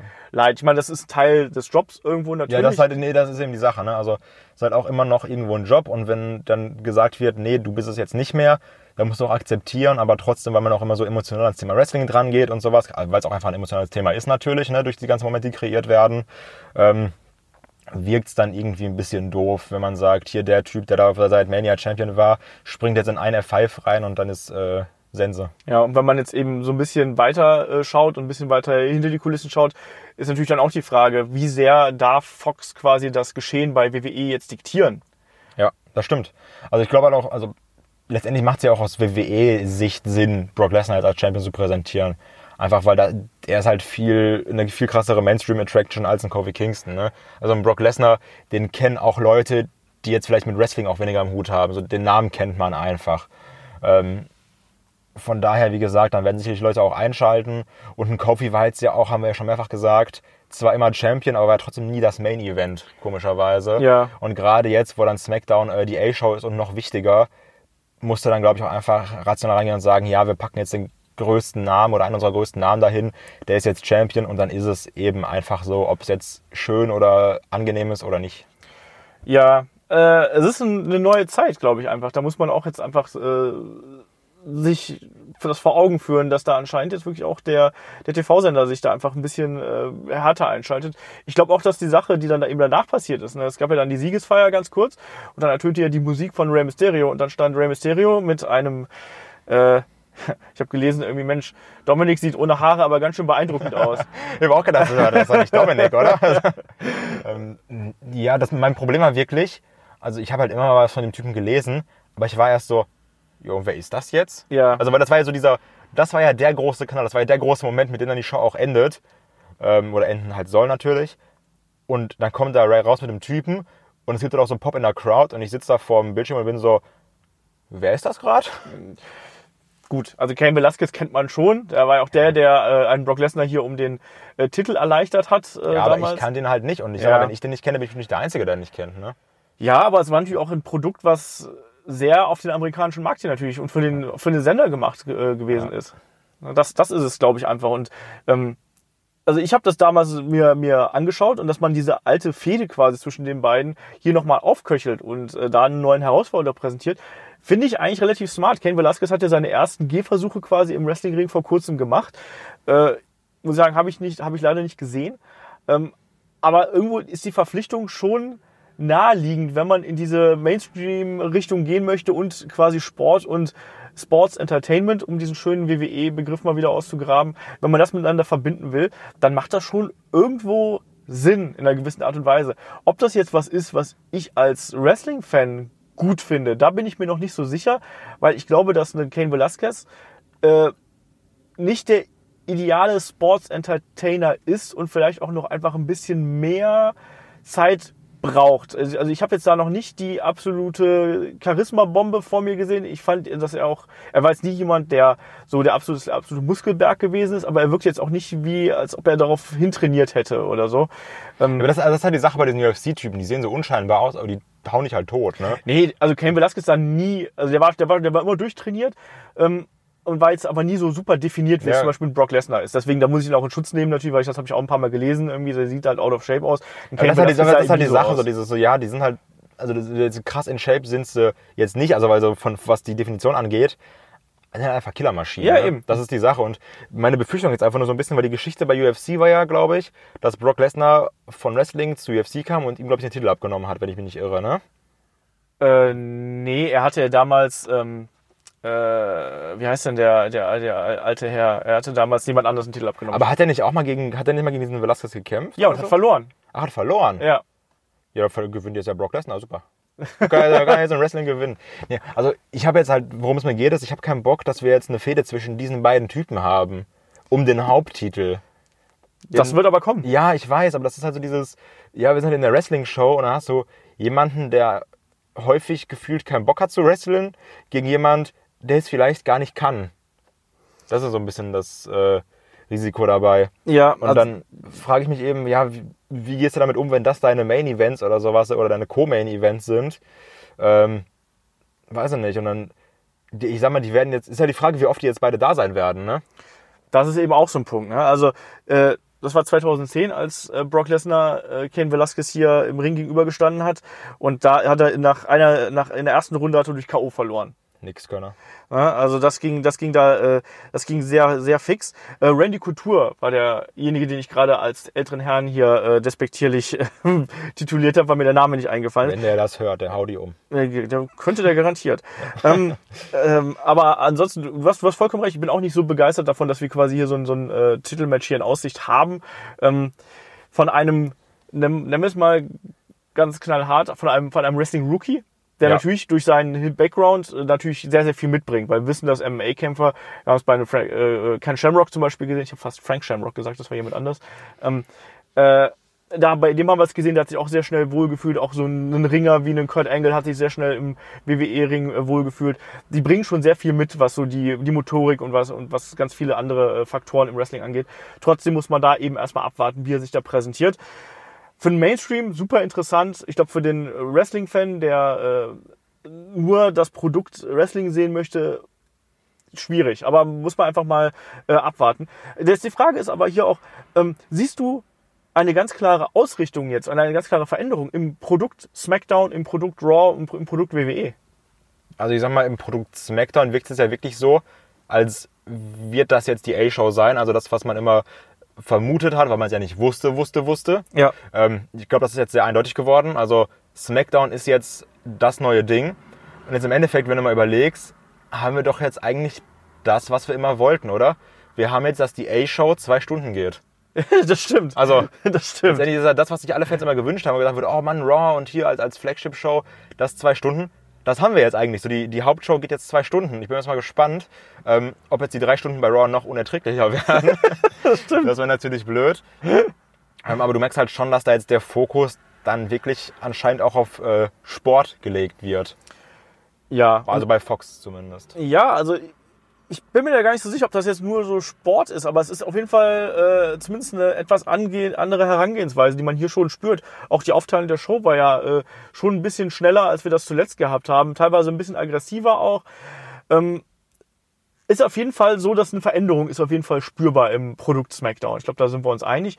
Ähm, es ist trotzdem auch was ganz anderes generell auch als all die anderen Produkte. Das finde ich gerade so faszinierend. Wir haben vier Shows derzeit mit NXT, ähm, AEW, Dynamite, Raw und SmackDown. Alle fühlen sich komplett anders an für mich. Ja, das ist wahr. Aber das ist auch ganz gut. Also, weil du musst ja bedenken, dass davon, von diesen vier Shows sind ja drei von einer Company.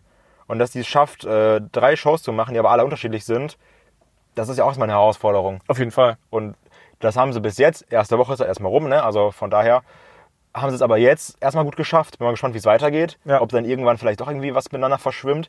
Aber dadurch, ähm, dass wir jetzt bald den Brandsplit haben, also diesen, den neuen Draft haben und dann wieder einen härteren Brandsplit hoffentlich, ohne Wildcard Rule, ähm, können sie davon ausgehen, dass dann die Trennung zwischen Raw und SmackDown auch wieder konsequenter ist. Ja. Weil dann werden wir eben nicht, wie wir es jetzt haben, dass ein Bray und ein, äh, und ein Rollins und eine Becky bei beiden Shows sind, sondern entweder oder. Ja. Und da bin ich halt mal gespannt, wie sie es aufteilen. Weil Jetzt klingt es ja immer so, okay, alle Stars zu äh, SmackDown, so wie es gefühlt immer war, alle Stars zu Raw. Ähm, mal schauen, die müssen halt auch gut aufteilen, dass dann die drei Stunden bei Raw auch gut gefüllt werden und nicht langweilig sind. Wird und dann- SmackDown nicht überfüllt ist. Ja, wird dann jetzt Raw demnächst die Show sein, wo wir die äh, Talente sehen, die aufgebaut werden, bevor sie zu SmackDown gehen? Ja, genau. Also wir haben dann von NXT UK zu NXT zu Raw zu SmackDown.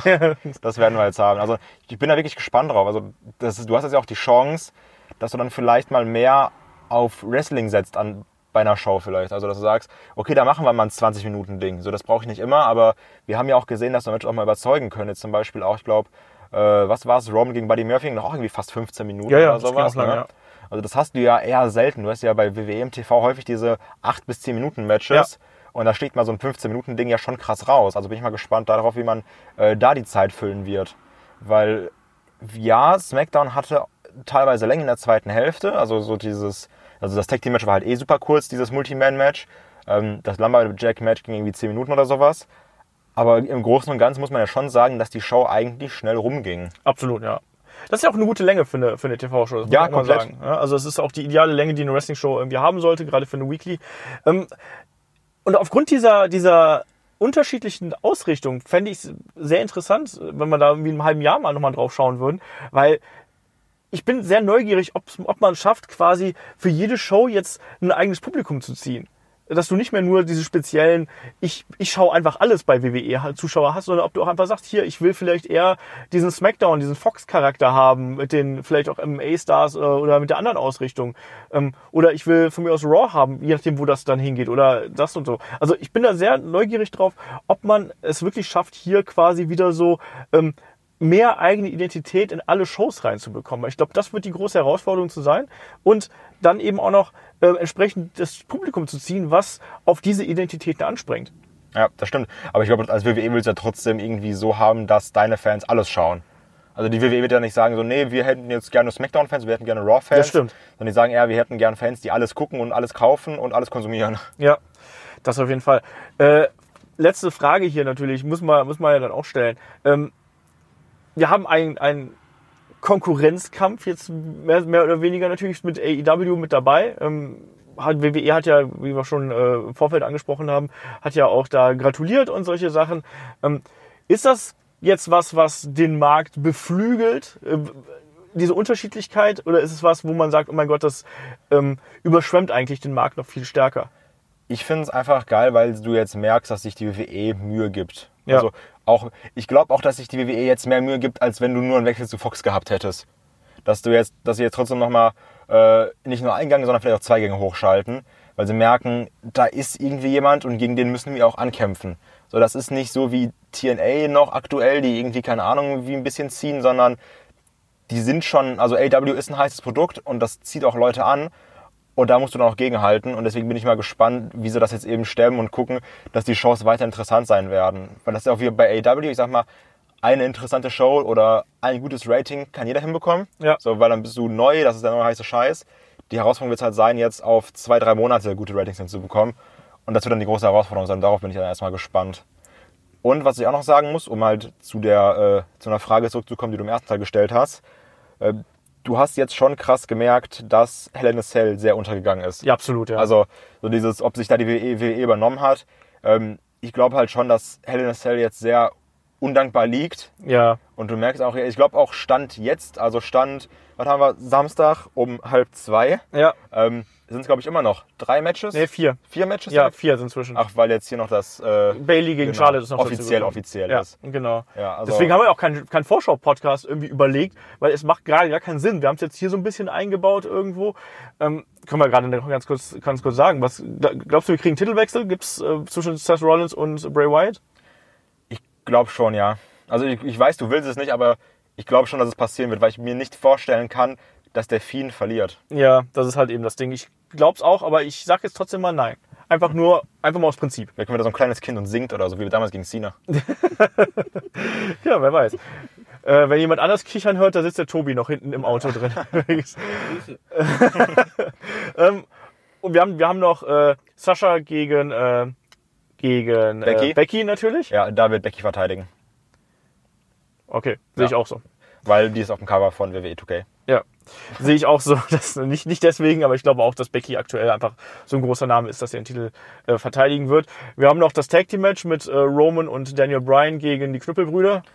Ja, da werden auf jeden Fall Daniel Bryan und Roman gewinnen. Ja, wahrscheinlich schon. Ja, schon, äh, viel gut.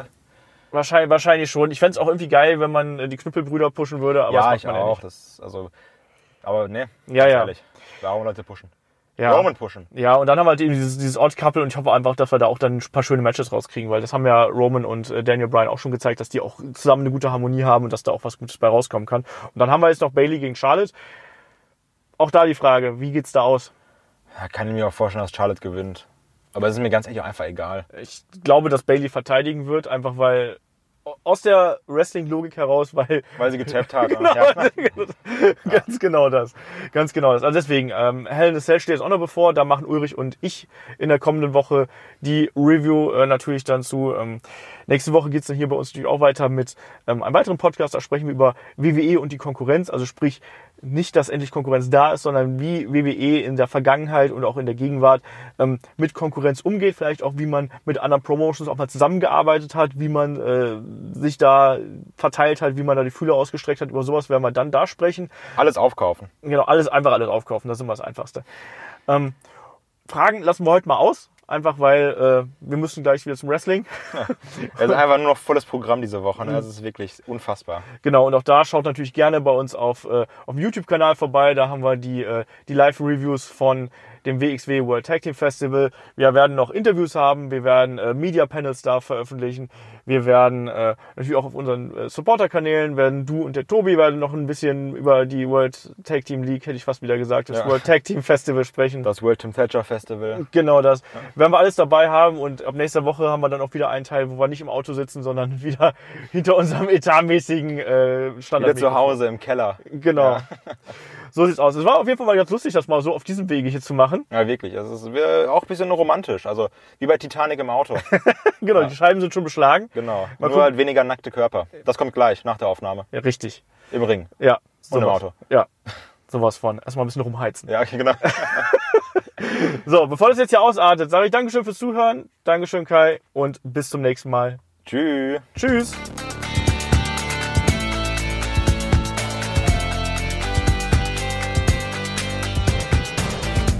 Headlock, der Pro Wrestling Podcast.